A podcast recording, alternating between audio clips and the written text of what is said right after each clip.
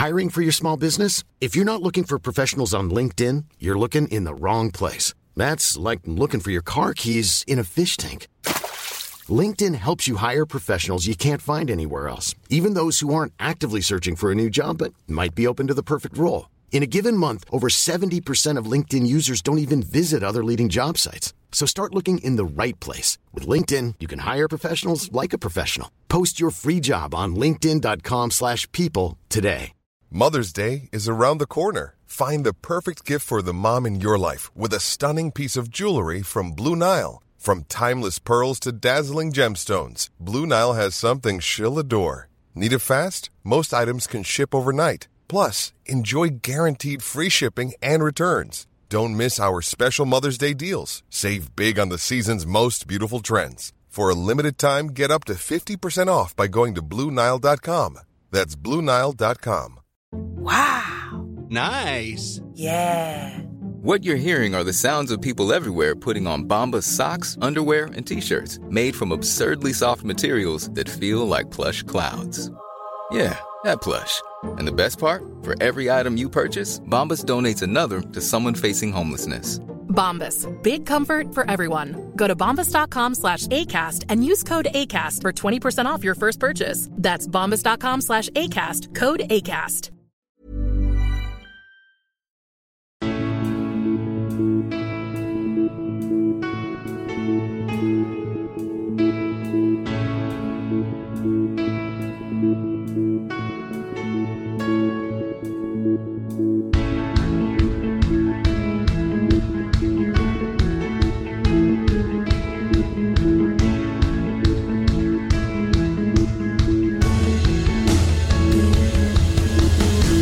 Bienvenidos a Alineación Indebida. Un cañón sin pólvora, un mal día y un buen día.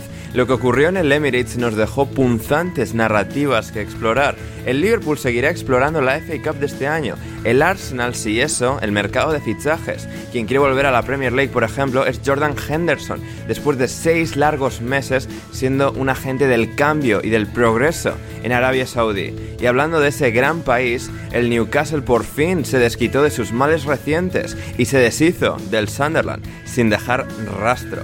Y Pedro Porro se convirtió en el astro del Tottenham para pasar de ronda, algo que también hizo el Chelsea, el Manchester City, el Aston Villa, el Maidstone de sexta división. Todo eso y mucho más hoy aquí en Alineación Indebida. Y para hablar de todo ello, para diseccionarlo en precioso detalle, me acompañan a mí, André Turralde, dos excelentes invitados, empezando por el carioca sevillano, es Héctor Crioc. ¿Cómo estás, Héctor? Hola, Ander, ¿qué tal? Eh, pues muy, muy bien, la verdad, muy bien, estoy bastante bien. No tengo, eh, como bien sabes, eh, esa sensación de, de, la vuelta al trabajo que tendrán muchos cuando, cuando estén escuchando esto, esta, esta depresión infinita que, que, les va a llevar durante semanas de sufrimiento y agonía. Eh, yo, tengo, yo tengo la suerte que no tengo eso porque, claro, yo no he parado de trabajar prácticamente. Así que, pues esto para mí, pues nada, es, es la rutina. Tú sabes cómo somos la gente que nos gusta la rutina, claro. ¿verdad? Y, Sí. Y nada, y ahí estamos, ahí estamos. Por lo demás, bueno, sí, he hecho, hay algo en mi vida eh, que, que, falta, hay como un, vacío eh, existencial porque, porque, claro, el día 3 me queda muy lejos y, y estoy un poco ahí, no sé, estoy un poco con melancolía. Pero, pero bueno, he tenido que usar la Cup pues, para sobrevivir a esto de que no haya dardos. Así que nada, aquí venimos a comentarlo y a, Mm. y a disfrutar un poquito con mi, con mi compadre de, de panel hoy. Efectivamente, efectivamente. Por un momento, Héctor, he tenido la, la sospecha de que ibas a decir que ya no estoy yo en tu casa. Desde, bueno, el 3 Hombre, por la he- noche, he 4 jugado- por la mañana. jugado con el doble sentido. Claro, claro, claro. he jugado con el doble sentido y estaba esperando a que saltaras, pero no lo has hecho, así que lo ha, ha quedado ahí en el, en el limbo, como la gente cuando vaya a trabajar. Igual. Correcto, no, no quería interrumpir tu, tu, tu bello speech, pero eh, sí, sí, sí. Eh, Héctor, en el fondo, aunque diga los dardos, sabe, sabe en su corazón que lo que le falta es Ander en su sofá comiendo sus montaditos, que le salen muy, muy bien. Um, y hablando de, de y de cosas de, de, esa región del sur de España. También está con nosotros en el día de hoy el nativo de Morón que no se desmorona, es Juan Di Mata. ¿Cómo estás, Juan Di? ¿Qué tal, Ander? ¿Qué tal, querido Héctor? ¿Qué tal, chavales indebidos? Buena jugada ahí con Morón y Desmorona. Gracias. Y yo quiero, y yo quiero empezar mm, porque le he prometido a mi primo pequeño, mi pequeño primo Martín, que estaba comiendo, que estaba comiendo con él, que le iba a hacer la primera intervención del programa, le iba a mandar un saludo y esperarle que disfrute del regalo que le han traído sus majestades los Reyes Magos, que es uno de sus sueños, él tiene 12 años, ¿vale? Uno de sus sueños es ir a ver a los hermanos Williams, Iñaki y Nico, a San Mamés y se lo han traído y el próximo mes de febrero podrá cumplir ese sueño. Ojo, ¿eh? Así que un saludo, un saludo para ti, pequeño Martín. Un saludo para Martín, sí señor, nuevo oyente me, de, del podcast. Me, emo me, he emocionado por un momento y creí que hablabas de Scott Williams, el de los dardos y su hermano, tío. Luego resulta que, a ver, Martín, que si es tu ilusión, eh, eh, disfrútalo y tal, pero que sepas que no son los mejores Williams, ni mucho menos, ¿eh? O sea, están las hermanas Williams, que eran Por ejemplo. Buenas. Está Scott Williams, el, el, jugador de dardos. Tiene un hermano. Eh, está Robbie Williams, o sea, sí. podemos hacer un 11 perfectamente de Williams. Williams mejores que estos. Pero, pero no significa que no merezca la pena ir a verlos. Así que nada, disfrútalo mucho. Efectivamente, efectivamente, esperamos, esperamos que, lo disfrute muchísimo cuando llegue el momento del mes que viene. Eh, mientras tanto, sí, seguida Héctor en arroba crioc en Twitter, a Juan en arroba matajd, eh, matajd eh, a mí en arroba Anders Hoffman y al programa en arroba podcast indebido. Y recordad que si queréis apoyar a la causa, si queréis eh, escuchar más de nosotros todas las semanas, el programa intersemanal al completo que siempre eh, publicamos, suscribíos en nuestra página de Patreon, en patreon.com barra alineación indebida, el link está como siempre en la descripción, siempre como, como siempre, el primer link eh, de la descripción. Y sí, no, no tiene pérdida, vais a ello, suscribís a cualquiera de los niveles, desde un euro, un dólar al mes, 5 dólares eh, o 5 euros con 50, eh, 5 dólares con 50, 5 euros con 50, lo tenéis ahí todo disponible para escuchar todo nuestro contenido extra, eh, acceder a nuestro Discord eh, exclusivo para suscriptores, en el que compartimos muchas cosas eh, semanalmente, diariamente, los montaditos de Héctor, hoy mismamente lo, los ha compartido eh, esta noche la contrarreloj para prepararse para el podcast eh, así que ahí está un montón de cosas siempre divertidas ahí y al que podéis como digo sus, acceder si os suscribís en patreon.com barra alineación indebida y sigo un poco con el cebo de, po de poco pronto de pronto nuevas novedades. Em, nuevas novedades valga la redundancia. Em, pero eso vamos ya con la acción futbolística de este fin de semana en el fútbol inglés, empezando por el partido que ha cerrado la jornada de fin de semana a falta de un último partido de la ronda de, de al menos de los partidos no replays, no de las repeticiones de los partidos, que será el Wigan Manchester United de hoy, eh, bueno, ya cuando la gente esté escuchando esto, hoy lunes, eh, por la noche, eh, pero vamos a empezar por el Emirates, el gran partido de, postín, de, gran relumbrón, Arsenal-Liverpool, que al final ha terminado como terminan muchas estas historias de disparar y disparar y no lograr darle a la diana a Héctor, porque el Liverpool sí que lo ha hecho eh, y se ha llevado eh, el partido, la victoria y, y, la gloria ante un Arsenal que, bueno, pues sigue intentando secar la pólvora de, de ese cañón. Uf, es que ya has puesto aquí tres o cuatro metáforas que, que yo creo que ya sigue tú, ¿eh? porque yo ya qué puedo decir. Bueno, eh, a ver, puedes meter con los jugadores del Arsenal que han fallado todas las ocasiones.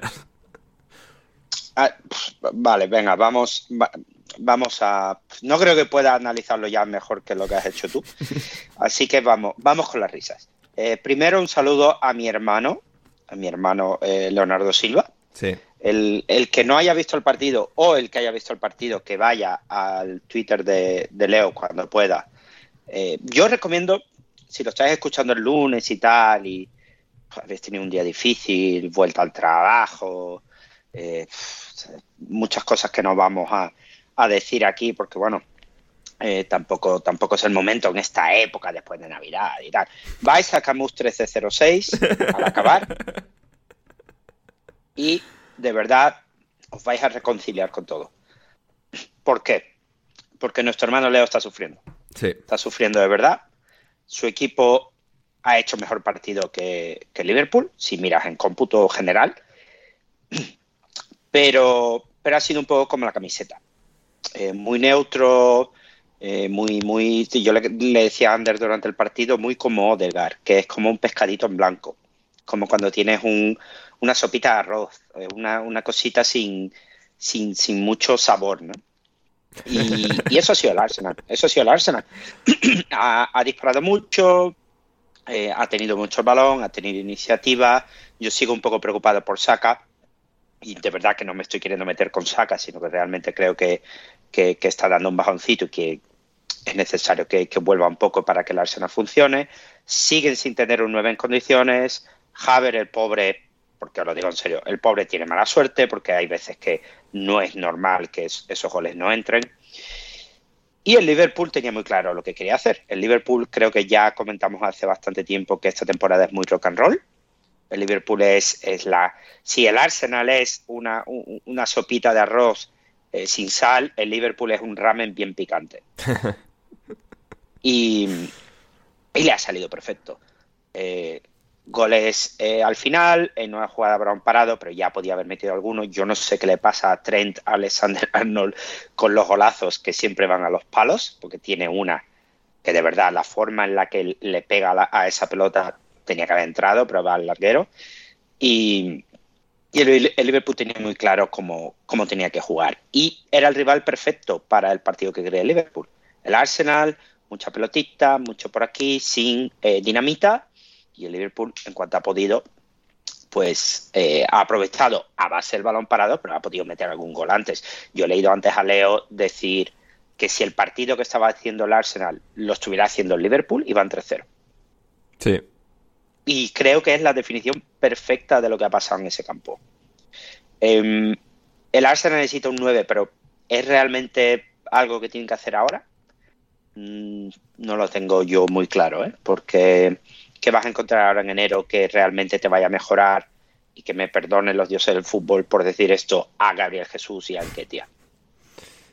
No, no lo veo yo como algo muy inteligente, pero ellos tiene más estructura de que la que pueda tener yo para este tipo de cosas y no sé, a ver qué, qué hacen. Pero bueno, la, buen partido para el espectador y, y justo los rivales, pues el, el Liverpool tenía el, el, rival perfecto delante y el Arsenal pues vuelve a, a cometer los pecados que, que, lleva cometiendo, pues, y no sé si darás tú la estadística, Ander, pero mmm, hay una estadística de no sé cuántos tiros y cero goles.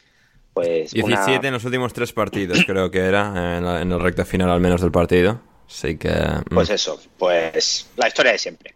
Mm, efectivamente, efectivamente. Eh, Juan Di, desde una perspectiva más centrada en, en el Liverpool, eh, como, como lo has visto eh, tú, de un Liverpool que en cierto modo, al final, o sea, ha sido curioso ver este emparejamiento y, digamos, ha sido bastante diferente al de al del Emirates en muchos sentidos, porque aquí el Arsenal ha sido mucho más dominador, porque ha sido, pues, digamos, el que tendría que haber ganado los puntos y que al final, pues, no ha, no ha acertado ni, ni una. Y sin embargo, en el Liverpool hay como una sensación de. O sea, por un lado, el Arsenal tiene una grandísima defensa y bueno, por números la del Liverpool es equiparable en cuanto a pues este rendimiento que se ha plasmado en los números grosos de, um, de, de goles encajados esta temporada, pero hay como una sensación de mayor poder en la adversidad del Liverpool. Si bien el Arsenal pues tiene quizás una base más sólida que la del Liverpool, más desarrollada del año pasado, donde el Liverpool pues estaba haciendo limpia y un poco eh, reencontrándose a partir de los fichajes de este último verano hay mucha más capacidad de, remate, de, de golpe, de, ser punzante cuando lo necesitas y el Arsenal eh, no, no lo tiene y el Liverpool pues acaba de llevando eso con, las, con la aparición en este caso también en particular de, Luis Díaz. Eh, pues sí, el Liverpool tiene este año una cosa que tienen los equipos grandes, que es que cuando lo necesitan son capaces de sacar colmillo, de sacar gol, lo que se dice tradicionalmente pegada.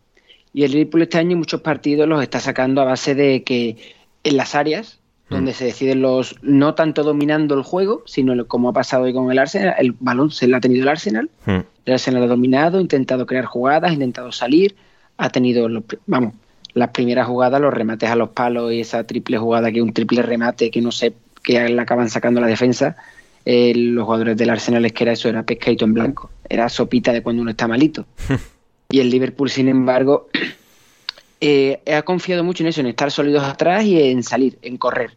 Las mejores jugadas del Liverpool en la primera parte son balones al espacio a Luis Díaz, eh, o jugadas que Luis Díaz caía a banda izquierda, acababa el balón llegando a la otra punta del área y sorprendía tren, tren llegando desde atrás como un tren y rematando. Y un poco ahí he estado intentando resolver el partido del Liverpool, primero con Gapo, después con Jota, un poco así de jugadas al espacio y en ese estilo de que los centrocampistas del Liverpool no son centrocampistas de tener la pelota y crear juego. Si no están presionando y atacando el área, no se sienten cómodos. McAllister no es, no es como podía ser en su momento era Fabiño, que era un poco más de intento de control. Es más de coger la pelota y, y soltarla rápido. No se genera jugada como puede ser Jorginho, Rice, que son jugadores de intentar crear jugada, con Odegaard. El Liverpool es vámonos que nos vamos, balones rápidos a las bandas, a mover al equipo rival y así en ese intento de crear un partido corre calle, es como ha llegado el gol, lamentablemente el 0-1 para el pobre Keyboard, eh, que se la ha marcado en primera puerta junto antes de que el Liverpool rematara el palo y después ya el resto del... El, eso en el minuto 80, los 10 minutos que han quedado hasta que Luis Díaz ha marcado el 0-2, ha sido un Arsenal intentando volcar el partido hacia el lado, el lado del Liverpool, hacia la meta de Allison, pero el Liverpool tenía muchísimo peligro si podía seguir a la contra y la primera que han trenzado bien los de arriba pues ha marcado Luis Díaz el 0-2. Y esto es un poco lo que es el Liverpool de este año, un equipo que se ha reconstruido, que se ha dado cuenta que los centrocampistas que necesitaban eran sólidos para contener y grandes lanzadores de balón, porque lo que tiene el Liverpool este año en el centro del campo son lanzadores, son Waterwendo, McAllister o jugadores que tienen que superan grandes líneas en conducción, como puede ser Gravenberch, no son tan generadores de jugadas, sino son más bien lanzadores para los de arriba, como pueden ser Gapo, Jota o, o Salah, que está claro que ahora mismo no está por motivos africanos varios, pero que yo lo que veo al Liverpool este año es eso, es más rock and roll, como ha dicho Héctor, más un Liverpool de los primeros años de club, de presionar mucho la serie de balón, intentar resolver los partidos más por jugadas, jugadas al espacio, intentando acabar con, los rivales, que por un fútbol más de fútbol control, que fue una fase en la que se atacó el Liverpool de club en, en las temporadas anteriores. Mm. Y también eh, Juansa, eh, Juan creo que ha hecho un excelente partido, además en esta ocasión sin Van Dijk, siendo, bueno, teniendo que adoptar mayor responsabilidad y pues después de una serie de buenas actuaciones a lo largo de toda la temporada, este ha sido uno de sus partidos más consagratorios, eh, me atrevería a decir. Sí, sí, no, no, perdona por no querer, de querer destacarlo, pero sí, él, ya el Juanza ha hecho un muy buen partido. Yo no me esperaba que hiciera tan, que cuajara perdón, tan buen partido junto a Ibrahim Konate. Y ha sido, una de las pocas rotaciones que ha hecho Klopp, porque básicamente han salido, los demás son jugadores titulares, que pueden ser perfectamente titulares el, el próximo fin de semana, o el miércoles o el martes. ¿Cuándo juega la, la ida de la Carabao? Miércoles, si no me equivoco, contra el Fulham. El miércoles en Fulham, claro, es que Liverpool le vienen ahora varios partidos seguidos, sigue un poco con la maratón navideña. Y yo creo que las rotaciones han sido las justas porque Klopp le ha dado mucha importancia a este partido y así se ha resuelto. No quiero decir que el Arsenal no se le haya dado porque también había puesto Arteta a varios jugadores importantes. Lo que pasa es, como mm, dice Héctor, falta un 9 mm, definitorio. Y no sé yo exactamente si ese 9 puede ser Gabriel Jesús, puede ser Enquetia o puede ser David Datrofofana, yo qué sé, un jugador, no, sí, así es que que te falta buscar un delantero que te vaya a resolver la papeleta en enero, siempre es una cosa muy complicada, aunque seas uno de los equipos grandes de Inglaterra. Ya, no, es correcto, es correcto. decía em, Héctor, no, sí. No, no, yo, a ver, tampoco, supongo que alguien me estará escuchando y si no leo ya luego se lo pasa. Eh, por ejemplo, por 100 millones se pueden llevar a Borja Iglesias, ¿eh? no hay ningún problema. Por 100 millones de las antiguas pesetas, querrás decir, ¿no? No, no, 100 millones de libras. Yo hablo, yo hablo en libras, no. Yo mm. creo, yo creo, a lo mejor cuesta un poco la negociación, ¿eh? pero yo creo que podría, podría ocurrir. Eh, podría, podría, ¿no? Cosas más raras han sucedido en, la historia de la humanidad. Ander, yo creo que por 100 millones podemos mandar un Thunder de Borja Iglesias y Rafa Mir, los dos para que jueguen en el Arsenal juntos. Yo lo veo. Sí, y, ver- y y- veríamos al Arsenal más abajo en la tabla también, ¿no? O sea, un poco, sería un poco acto consecuencia. Em, decía precisamente Leo a este respecto en Twitter, sin Henry no habría invencibles. Es momento de reconocer el límite del trabajo del entrenador y empezar a reconocer que para lo que queremos necesitamos un pelín más de categoría en la plantilla. Y Yo, yo creo que es cierto al final. Necesitas ese talento diferencial que durante grandes tramos de la temporada pasada, eh, a base de fuese el equipo de forma coral o momentos de inspiración muy brillantes, fuese Gabriel Jesús, de Martinelli, de Saka, de Odegar, acababan compensando y bueno, les llevaron hasta casi ganar la liga, pero este año es como el paso adelante no ha terminado de ser tan firme como podría haber sido, porque pues, entre medias eh, Saka decidió marcharse, ha llegado Declan Rice, que está muy bien, pero ha como desencajado un poco la dinámica del equipo, ¿no? Esa marcha de Saka, esa llegada de Rice, eh, Party que ahora es suplente, y bueno, mm, luego todo lo que tiene Party también eh, extra futbolístico, que no vamos a andar en ello, pero como todo ello pues ha un poco desestabilizado lo justo al Arsenal para que no sean ese equipo tan voraz y efectivo este año. Tengo una última también, Héctor, respecto a este partido, eh, una última metáfora, la, la indigestión del Arsenal con el gol en propia de, de Kiwi Or. Bueno, ahí estamos, así Bien, que... bien. Sí. Eh, No está mal, yo, no está mal. espera, Yo, yo tengo una, yo tengo dos preguntas. A ver. Eh, la primera, la primera es para ti, Ander. Eh, ahora que ya has vuelto a casa y tal, eh, ¿la motosierra todavía la tienes a mano? Eh, no, ¿desde cuándo tengo yo? Ah, bueno, ah, motosierra para... em, La cortacésped, sí, sí. motosierra. Cor- Sí, sí, sí. Cortacésped lo que más nos gusta Sí, o el ¿no? pitido estándar, pero sí.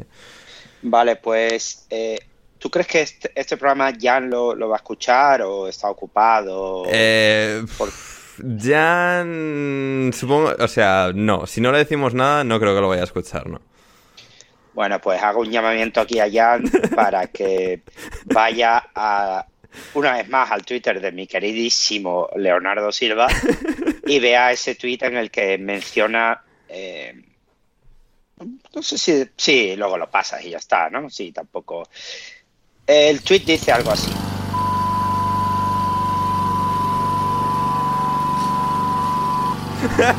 Sí, simplemente eh, me interesa la, la- la reflexión de, de Jan aquí, que supongo que, que con la que estaré bastante de acuerdo, Sí.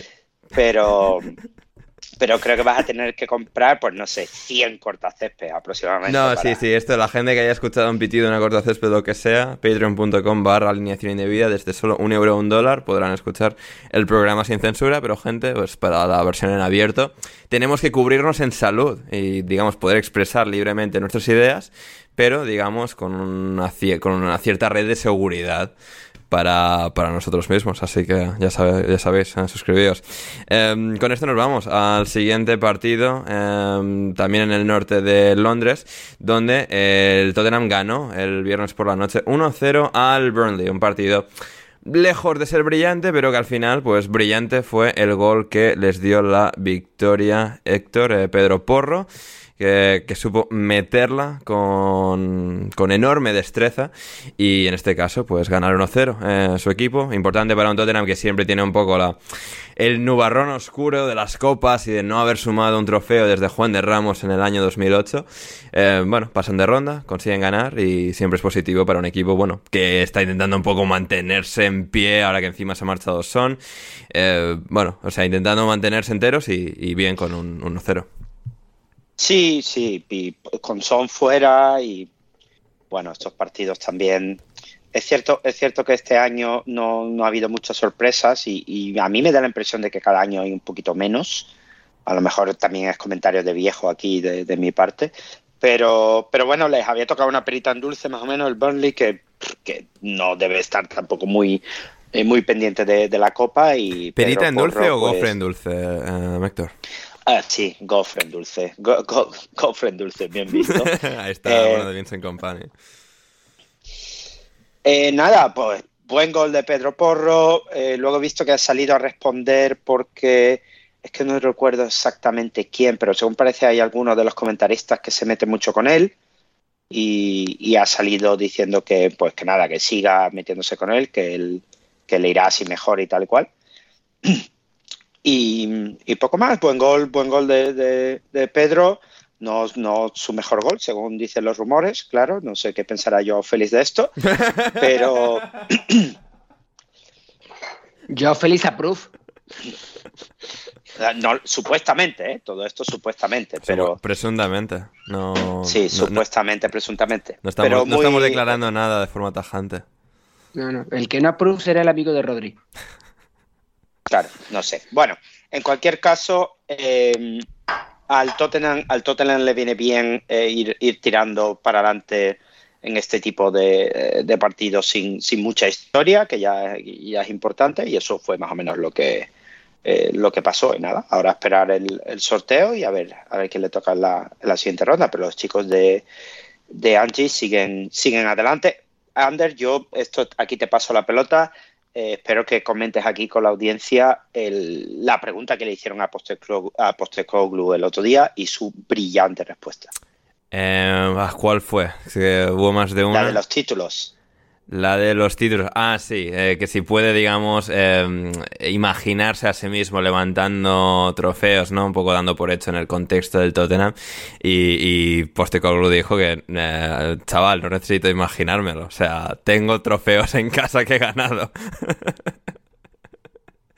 o sea, lo que demuestra, lo que demuestra para los que Genio. vivimos, eh, para los que hemos vivido o hemos estado cerca de la prensa deportiva en muchos países, sí que hacer preguntas estúpidas es algo internacional. Así que ya eso está comprobado, podemos darlo como está la gravedad y está lo de hacer preguntas estúpidas. Así que nada, ya está confirmada la teoría. Hmm. No, si en realidad todas estas preguntas no tienen mucha, mucha sustancia. Es que, o sea, el receptor de la pregunta le apetezca dar algo diferente y, digamos, en cierto modo exponer a la pregunta, pero también Postecoglou creo que lo hace con bastante, pues esto, sutileza, bastante, digamos, no de forma abrasiva, sino, bueno, de manera bastante elegante. La toma un poco, la, le da la vuelta y, y, nos deja grandes respuestas como, como esa. Y, y veremos también si Postecoglou, Juan Díaz, la respuesta a la extraña carrera de Timo Werner, su nuevo fichaje a quien aparentemente, según se ha reportado, eh, solo costó dos minutos eh, al teléfono convencerle para eh, venir al Tottenham desde el RB Leipzig. Mm, pues sí, parece que nuestro amigo de Stuttgart no va a ser un timo y va a volver a demostrar que no es un timo. sí, era muy fácil.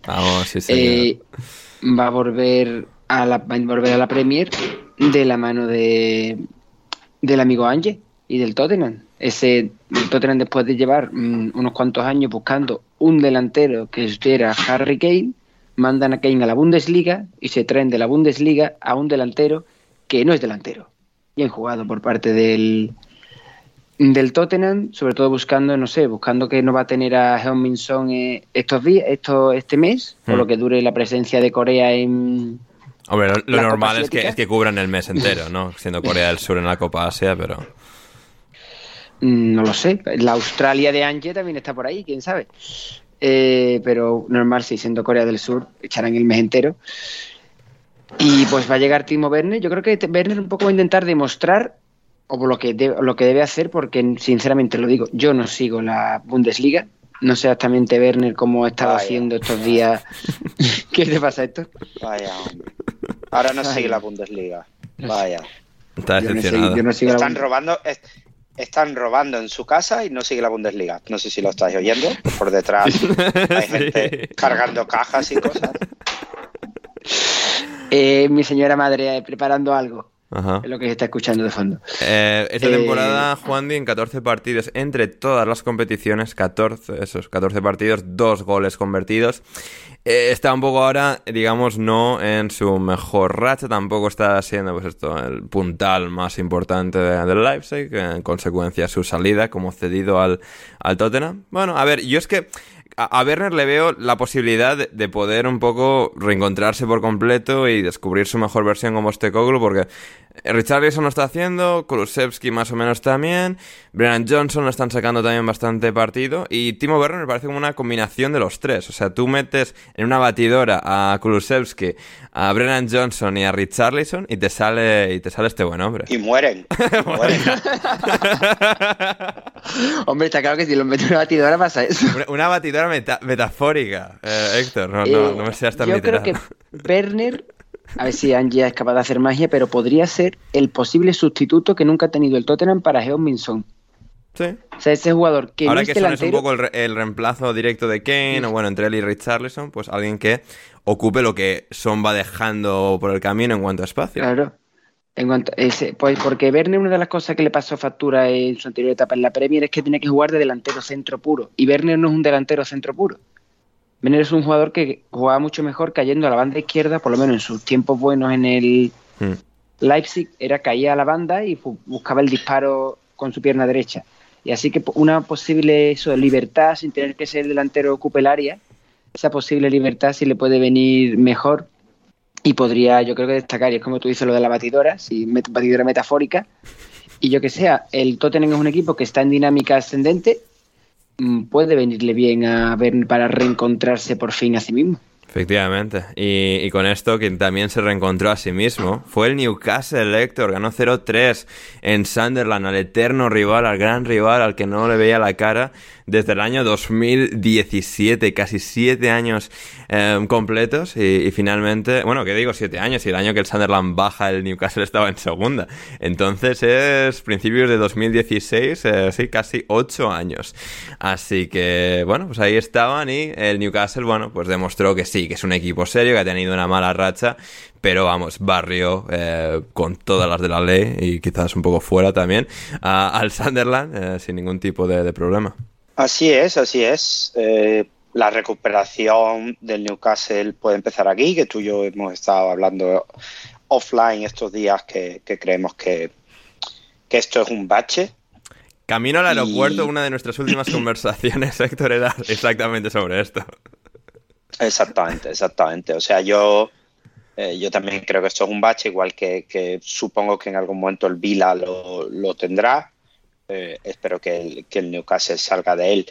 Em, no hubo, a lo mejor me lo estoy inventando, pero creo que no, no hubo hace tiempo un Sunderland contra el Newcastle sub-21 o sub-23 o lo que sea. Sí, sí, sí, sí, sí. No, En la, o al revés. en la No Papa fue Jones. Fue Sí. en la Papa John esta, Sí. el sub-23 del Newcastle Correcto. jugó contra el Sunderland en Sunderland. Y Claro, porque el Sunderland eso. estaba en tercera, optaba a jugar este, este trofeo que juegan los equipos de tercera y cuarta, que es la Papa John's Trophy, que ahora cambia de nombre otra vez, que es un torneo de copa para los de- equipos de tercera y cuarta, estaba el Sunderland, y, y digamos aquí eh, permitían entrar a los, entre comillas, filiales de los equipos de la de los Premier, equipos y en este caso eh, el Newcastle para adentro contra el, el Sunderland, sí. y además fueron casi mil y pico colgados de Newcastle a Sunderland Ya, en una ya. sub-23 que perdieron por creo que fue creo que el Sunderland ganó hasta esa esa Papa John la ganó el Sunderland creo algo así Sí, diría, creo, que es la misma edición, porque o sea, el Sunderland gana una seguro, que es la del 2021.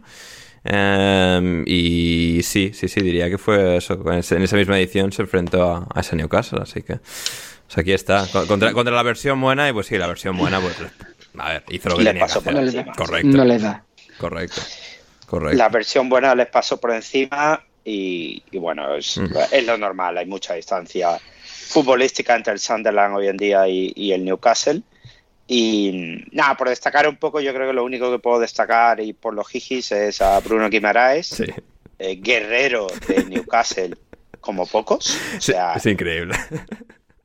Trippier al lado de él, pues es un señor eh, eh, extranjero que vino a Newcastle y, se y se ha adaptado medio bien, porque Bruno Guimaraes, o sea, de ah, increíble, o sea, increíble. Yo imagino que este señor, pues siquiera eh, sería uno de los que fue a ver al sub-23 el día del Sunderland, seguramente, aunque él no estaba, creo que no estaba ni en el Newcastle en ese momento. Mm. Pero Él voló desde, voló desde Lyon hasta Mm. desde Flamengo seguro, seguro que seguro que fue porque tenéis que ver la, la entrega y el- el- la pasión que tiene este hombre por el Newcastle. ¿eh?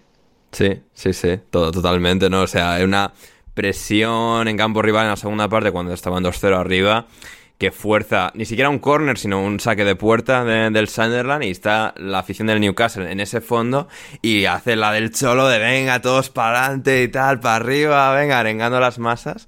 Y era en plan el minuto 53 de un partido que estaban ganando cómodamente. O sea, me pareció absolutamente em, sublime. Y, sí, eh, Juan, y no sé si entre el rosco de Reyes y tal, a esto le pudiste prestar atención. A ver, se dieron muchas topas muy pronto y el Sunderland, pues bueno, hizo lo que pudo, pero claro, al final entre tener menos calidad ser un equipo bastante joven, etcétera, pues al final todo un poco quedó al descubierto. Y también me hicieron gracia los aficionados del Sunderland que estaban como muy afectados a algunos a ver que tampoco no sé ni por qué me estoy fijando en tweets de los más de los más bueno eh, limitados pero era como no es que eh, empezaron a perder los papeles después del partido rollo de no es que nuestro dueño no invierte es que tenemos un proyecto de traer jóvenes y revenderlos y es como esto es lo que quiere digamos todo aficionado a un equipo medio en segunda de tener un proyecto sólido a largo plazo de jugadores jóvenes, de estar bien mantenido económicamente. Y claro, llega el Newcastle de quien se ríen por razones obvias de estar financiado de la forma en la que están por un, estado en, Oriente Medio como es em, Arabia Saudí. Y claro, es como no puedes tenerlo de ambas formas, ¿no? Además creo que el Sunderland además es un club bastante bien llevado perder los papeles porque pierdas un partido que lógicamente vas a perder porque el Newcastle es claramente mejor me pareció exagerado, pero bueno, tampoco quiero andar tampoco en, en ese exceso porque tampoco tiene mucho más tiene mucha, mucho más interés. El Sandro lo que le pasa es un poco es la frustración, la rabieta del niño pequeño que ha jugado un partido con su un familiar mayor suyo que a los dardos, por ejemplo, que está ya viciado, que sabe jugar un montón y que ha perdido.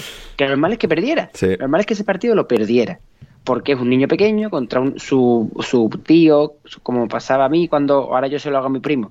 Eh, cuando él juega conmigo al baloncesto, claro, el pobrecito no levanta no, no, levanta ni metro y medio del suelo y juega conmigo al baloncesto con una canasta, pues pierde y es la rabieta del niño pequeño. Y eso yo lo intento dejar ganar. Pues lo del Sunderland es eso, porque una de las cosas buenas que tiene el Sunderland es que desde que lo compró el, el francés este, el, la, ¿cómo es? Dreyfus. Kirill Louis Dreyfus, eh, familiar lejano de la actriz de Seinfeld. Ah, ese es un dato que yo no tenía. Pero desde que lo, lo compraron esta gente, mmm, que esta gente que son franceses y dejaron de hacer el Sunderland Tinaiday, madre mía, como, qué espectáculo. A eso me dio a mí tarde de gloria que en el confinamiento. Ya. Eh, desde que dejaron de hacer eso, pues son precisamente lo que todo equipo de Championship o de divisiones bajas de Inglaterra quiere proyecto a largo plazo, sin pagar mm, sueldos de Premier League para subir rápidamente y vengamos a pagar, que fue lo que una de las cosas que hundió al Sunderland, hmm. el, el, querer volver rápidamente a Primera División pagando, teniendo jugadores con sueldos muy altos, y el Sunderland que está bien formado, que está bien hecho, pues lo que ha pasado en la rabieta. Vamos a ver, hijo mío, tú estás hecho para no sufrir en segunda y si Dios quiere jugar un playoff de ascenso, si Dios quiere y te has enfrentado a un equipo cuya plantilla está hecha para intentar competir en Champions League. Mm. Y, no ha pasado de ronda en Champions League porque le ha tocado el grupo de la muerte. Por mucho que este, eh, tú, estés, tú creas que puedes ganarle porque es un derby, porque no sé cuánto, es que Alexander Isaac puede ser prácticamente el presupuesto del Sunderland. Entre Alexander, eh, entre Alexander y dos o tres jugadores más que tengan. Que ha pasado lo que, lo, que, lo que tenía que pasar. Lo que pasa es que los niños ratas del Sunderland llevan tantos años de odio, inquina, entregada de que, no, que tenemos que ganarles a, a, estas hurracas locas que han comprado los moros y todavía no están para ello. Sí, sí, es un poco mi reflexión sobre el partido. Sí, también hubo algún aficionado del Newcastle en Twitter que hizo algún comentario muy absurdo porque tampoco es una expresión que se utilice en inglés, pero eh, había una frase en un tweet de un chaval que se llama Alex Hurst que decía sus cabezas se cayeron incluso antes de empezar el partido, refiriéndose a los jugadores del Sunderland y que, digamos, pues no, no tuvieron suficiente carácter, la suficiente mentalidad para un partido así. Y luego alguien señalaba en Twitter de, a ver, utilizar la expresión que se cayeron sus cabezas hablando, no sé, cuando eres un aficionado del, y Arabia Saudí y tal, es como, Igual hay expresiones un poco mejores, ¿no? Pero eh, eh, eh, ahí, está.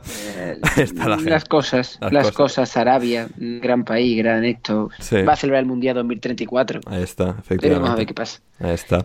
Así que muy bien, pues eso fue el Sunderland Newcastle, el City, Héctor, por ejemplo, hablando de, equipos, bueno, subvencionados por un estado de Oriente Medio, el Manchester City, pues fácilmente barrio al Huddersfield, pues igual podría incluso haber metido 10, ¿no? Fueron 5 al final, victoria victoria cómoda, victoria, bueno, para sentirse bien consigo mismo, para que Foden y, y Julián Álvarez brillasen, reapareció Kevin De Bruyne.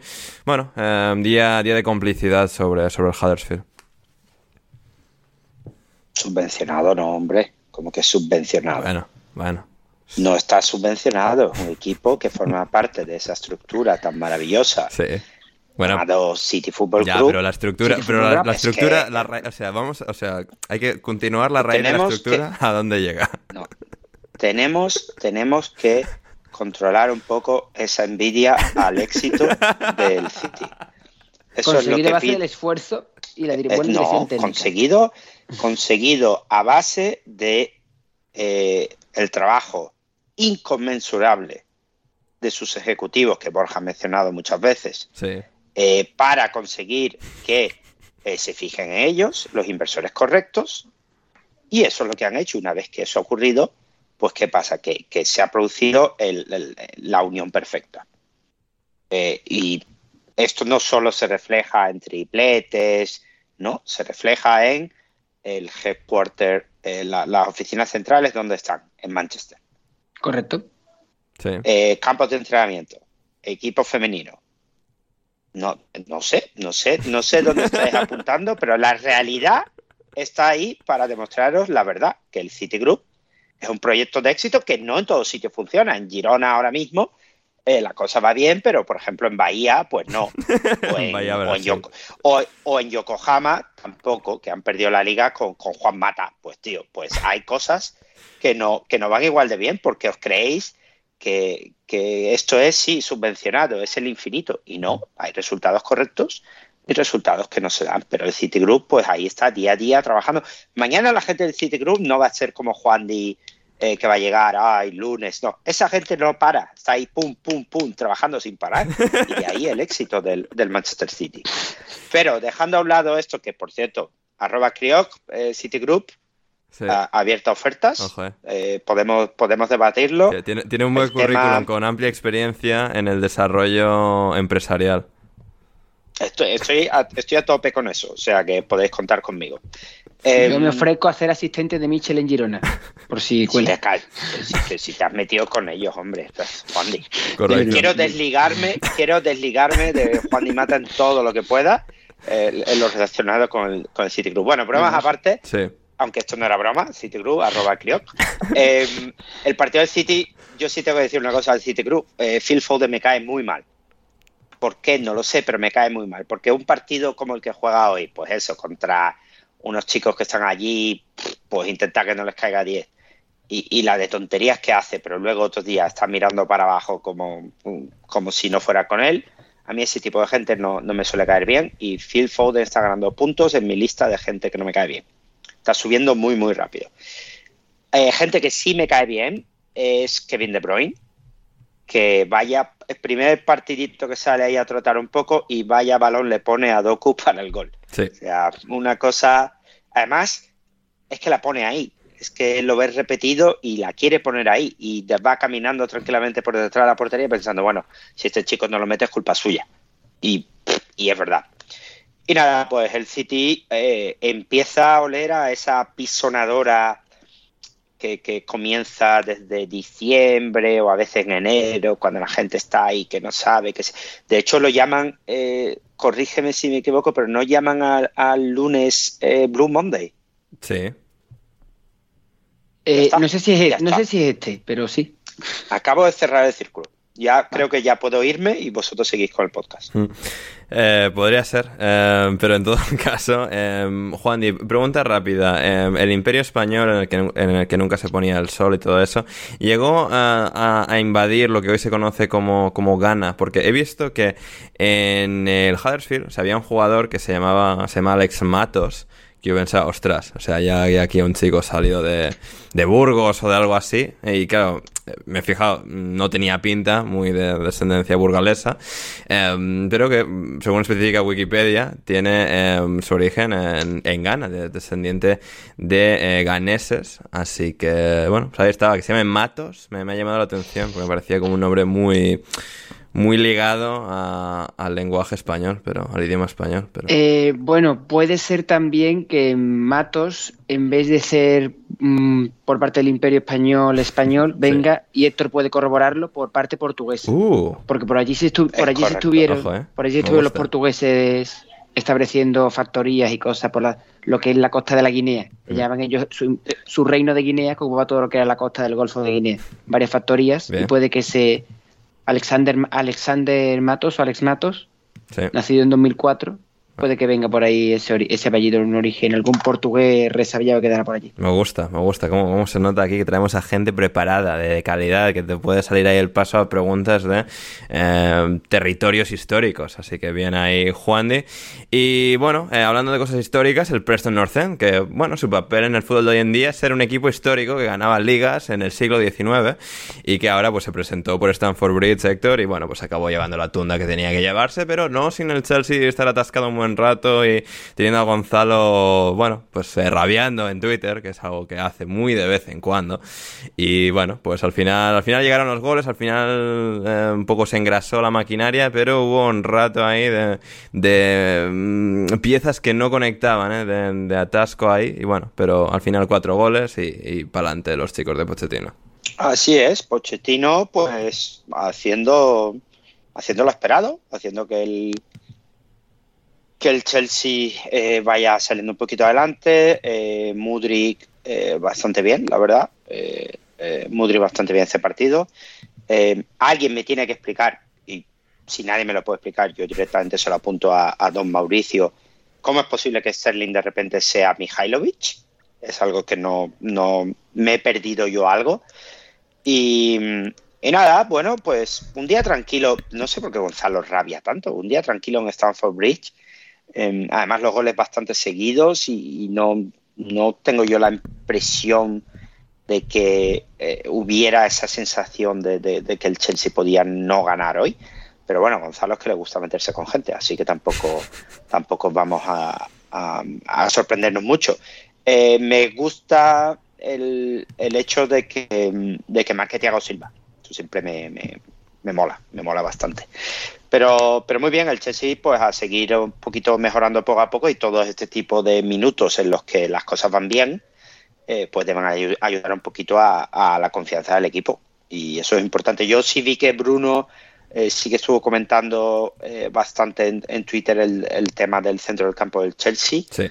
y, y creo que, que está bastante acertado, en, eh, como siempre, por cierto, pero está bastante acertado en lo que dice al respecto de, de quién tiene que jugar en el centro campo del Chelsea para que funcione mejor. Sí, eh, exacto. En el caso de, de Bruno, sin, digamos, faltarle a- al entrenador o a nadie en específico, dijo en Twitter, a riesgo de que el número, de que el numeroso club de fans de Conor Gallagher me hace el comentario, ojalá ver cinco partidos en el Chelsea con Caicedo y Enzo Fernández en la base de la jugada, intercambiando alturas, y Cole Palmer en la media punta. Eh, que sí que es cierto que, bueno, aunque Palmer incluso se la ha visto en algunos momentos incluso más brillante partiendo desde la banda derecha, sí que sería interesante ver eh, a los tres combinando en ese espacio más reducido en el que también pues esto podrían eh, tener una influencia exponencial a partir de las conexiones que, vayan formulando, de los hilos de juego por bueno la, zona interior de- del campo y porque sí, al final eh, Caicedo y Enzo un poco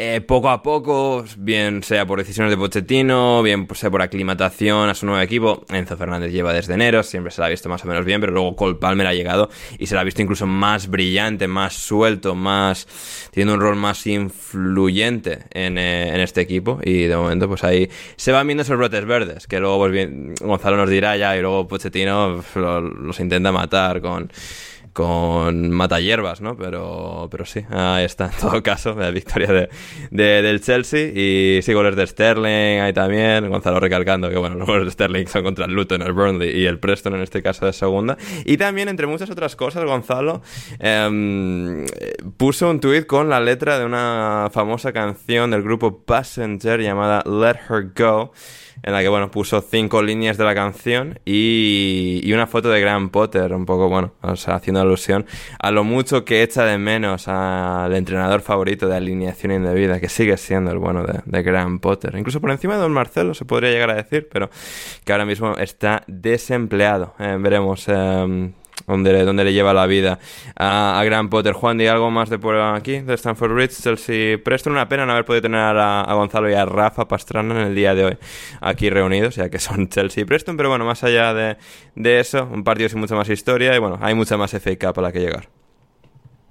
No, sí, un más de historia. El Chelsea acabó por la vía rápida, aunque al principio tuvo ocasiones, los primeros minutos, el, el Preston, un equipo como, que, como tú has dicho, quedado para ello, para que nuestro querido Rafa Pastrana, cuando se pasa por aquí, lo recuerde, lo tenga en su orgullo, mm. sea ese gran campeón de, los, de la prehistoria del fútbol inglés. Sí. Y ahora mismo esté cómodamente en segunda división, bien asentado, un equipo histórico en segunda, como podría ser en España una especie de Real Unión de Irún, de esos equipos poderosos que había en, en España del, de los primeros años del fútbol. Mm. Y poco más, solamente decir que me encantan eh, seguir los partidos del Chelsea o del Arsenal sin verlos, pero leyendo a los queridos hermanos sudamericanos, eh, Gonzalo Daniel Carol y Leonardo Silva. Es correcto, es correcto. Y Juan, a ver, eh, estás aquí, eres del Sevilla. Middlesbrough Aston Villa, el Middlesbrough contra Unai Emery. Um, aquí muchos lazos y, vínculos y un gol de Mati Cass en el 87 eh, de rebote para, para ganar el partido y el paso a la siguiente ronda. Pues sí, pues sigue adelante el proyecto de, un, de una Emery en, FA Cup en un partido que se le puso feo. No sé si el Aston Villa yo creo que ahora está, porque ya la, pasaron canutas en las últimas jornadas de, de, Premier y no sé si el Aston Villa estará en una fase de que se está empezando a hacer un poquito larga la temporada. Larga en el sentido de que han llegado la maratón de Navidad, muchos partidos juntos. Hmm y esta ronda de copa siempre se llama la temida tercera ronda de copa, cuando entran en acción los equipos de Premier que vienen de haber jugado muchos partidos en pocos días sí. y alguno puede dar la sorpresa. El Boro, mmm, flamante semifinalista de la Carabao Cup, no va a poder seguir su estela en, ay, en, la, en, la, FA, en la FA Cup mm. y se las puso difíciles, complicado y apretado.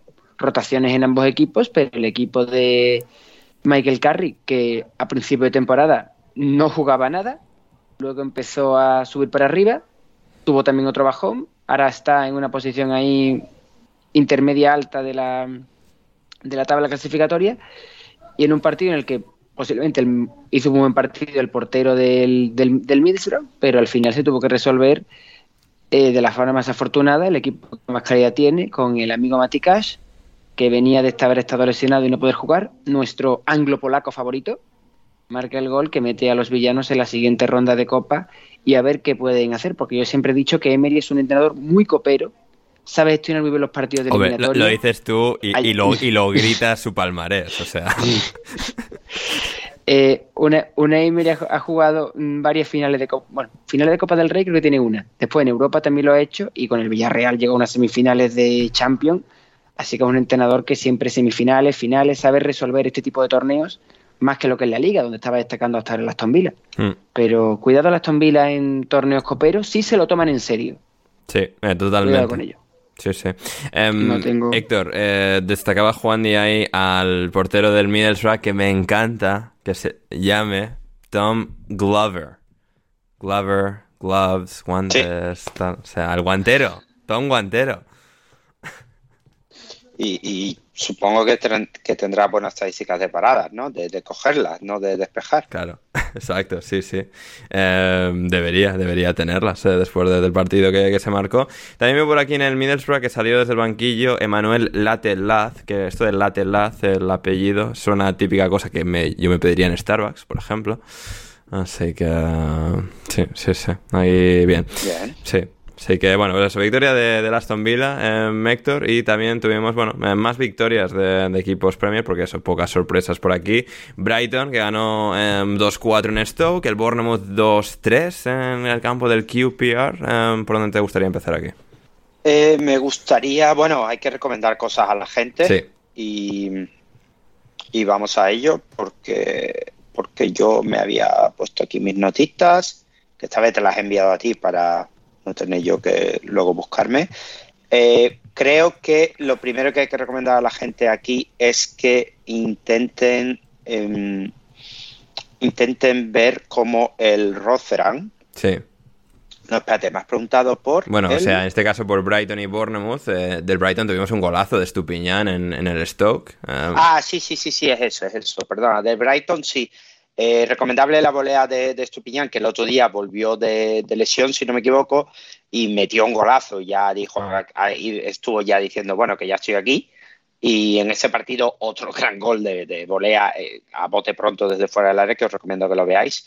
Eh, el Brighton jugando con esa camiseta que no me gusta, especialmente de color, pero, pero jugando muy bien, jugando muy bien. Y lo más destacado es que, que el Brighton, aparte de ser un, un club que por mucho que esté cerca de Bournemouth y haya un poco de, de rivalidad, no tenemos que, que dejar de admirar a un club que, que es tan cercano a su gente como demuestra eh, Pascal Gross sí. que un grupo de, tuiter- de tuiteros se lo encontró luego volviendo en, en tren. O sea que muy bien ahí el, el amigo Pascal Gross, del cual en su momento rajé y, y nadie olvida. O sea que siempre que hay una oportunidad de darle un cariñito, pues se le dará.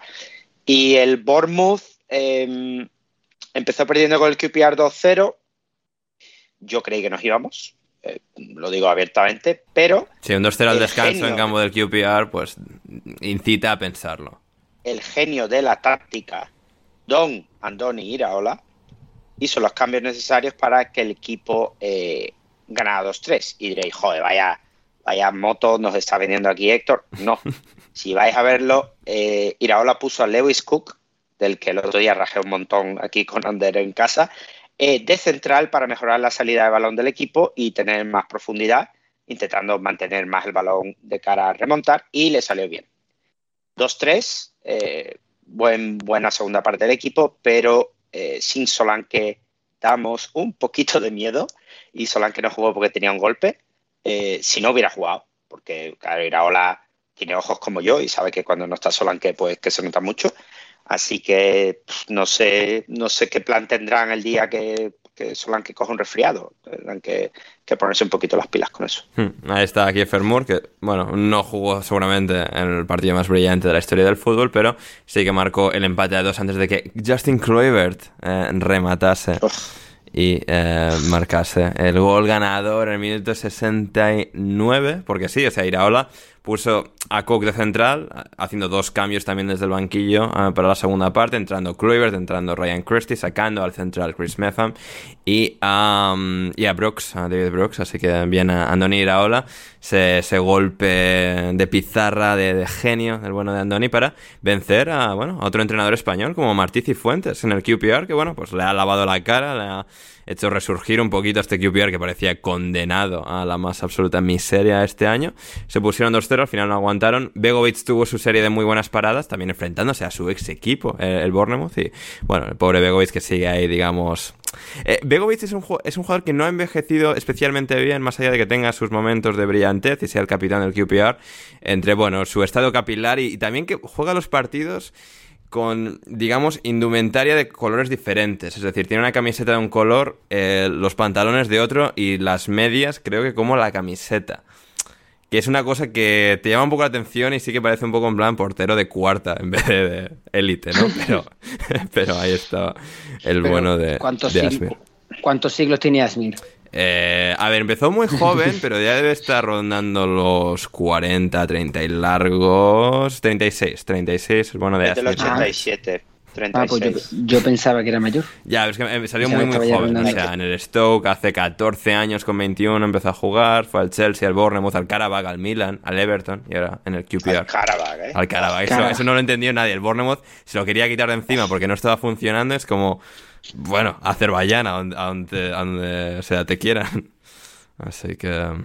Y mira que teníamos un dueño ruso, ¿eh? Sí. Con lo fácil que hubiera sido haberlo mandado a, a- a un equipo ruso, pues no, se fue allí al Karabakh. Sí, Bueno, ahí está. Una, pre- una pregunta Dígame. para vosotros. Eh, hablando de la equipación del, del, del, del Brighton que le gusta a Héctor, yo sé que vosotros sois grandes fans del fútbol italiano.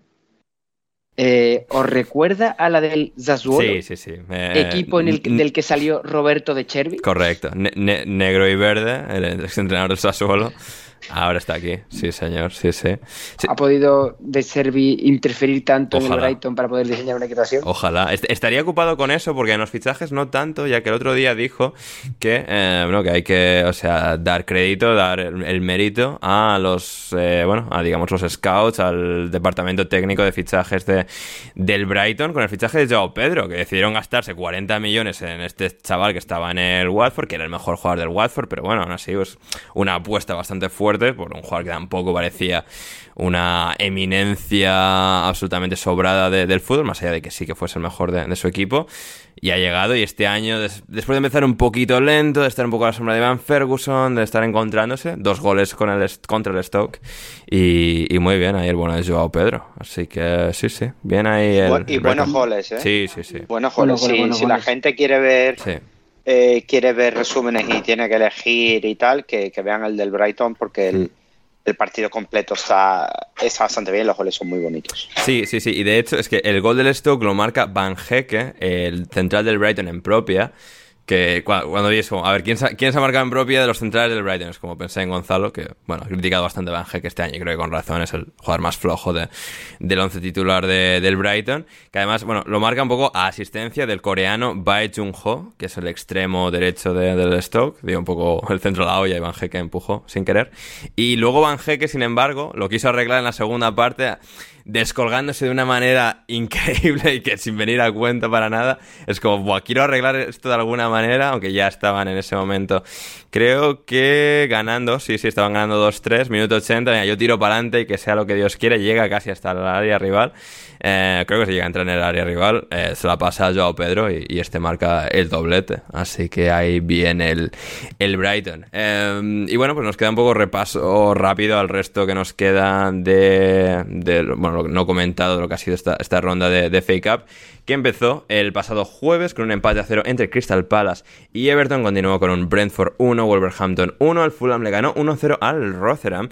El Wimbledon eh, cayó 1-3 contra el Ipswich. Eh, Alguien se fijó en este Wimbledon Ipswich que la mascota del Wimbledon se dedica eh, durante el partido a agarrar la tapa de un cubo de basura y digamos eh, darle de golpes contra el cubo de basura en sí, darle al cubo de basura con la tapa para un poco hacer ruido y arengar a la gente y animar y tal. Jugada curiosa por parte de- del Wimbledon. Eh, el Coventry le ganó 6-2 al Oxford United. El Millwall cayó 2-3 con el Leicester. El Blackburn le marcó 5-2 al Cambridge United. El Gillingham cayó 0-4 con el Sheffield United, que acaba de fichar a Ben Brereton, cedido del Villarreal después de un paso bastante infructuoso por, por el fútbol español, por el submarino amarillo después de su, su gran aparición a lo largo de los últimos años en el Blackburn Rovers y con la selección chilena. El Hull City, por su lado, empató a uno con el Birmingham City. El Newport empató a uno con el Eastlake. El Norwich empató a uno con el Bristol Rovers. El Plymouth le ganó 3-1 al Sutton United. El Southampton le ganó 4-0 al Walsall. El Watford 2-1 venció al Chesterfield. El Swansea 2-0 al Morecambe. El Sheffield Wednesday 4-0 al Cardiff City. El Luton empató a 0 con el Bolton. El Nottingham Forest empató a 2 con el Blackpool. El Shrewsbury cayó 0-1 con el Wrexham. El West Brom ganó 4-1 al Aldershot. El West Ham eh, empató a 1 con... He dicho We- West, Ham- West Brom ganó 4-1 al Aldershot. El West Ham ganó... em- no ganó. Empató a 1 con el Bristol City.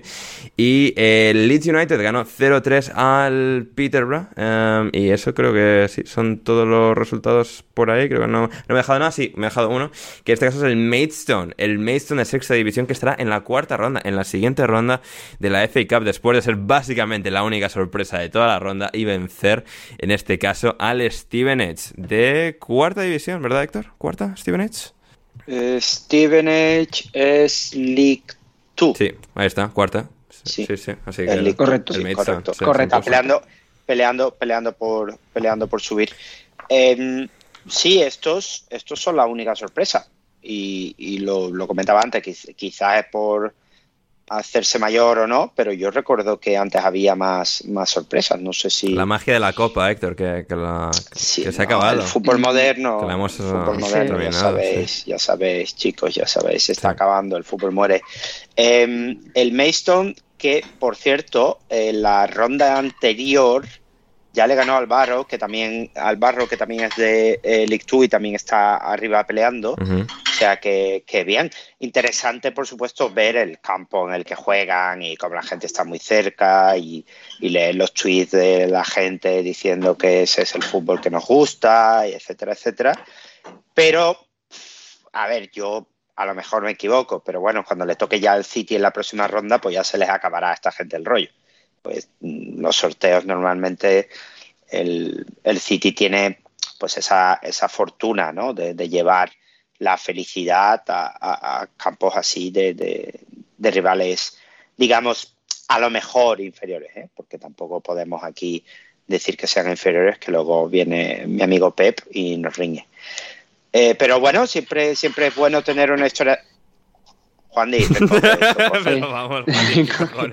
Ya, Eh, siempre, Pero- siempre es bueno tener una historia de esa. De, de los demás, hombre, yo sí diría que el Sheffield Wednesday meterle No, cuatro. o sea, al no, Juan, Cardiff, está en uno de los bares que hay pegados a estos estadios pequeñitos, tipo del Maidstone, del Stevenage, del Brentford Oh, antes. oh, Sí, sí, sí. Está ahí viviendo la, la magia de la copa, con, con los platos de oh, fondo. de- Va, de Sí, hecho, de hecho ya ni, ni quiero hablar de la ronda ni nada, es que ya aquí lo ha roto.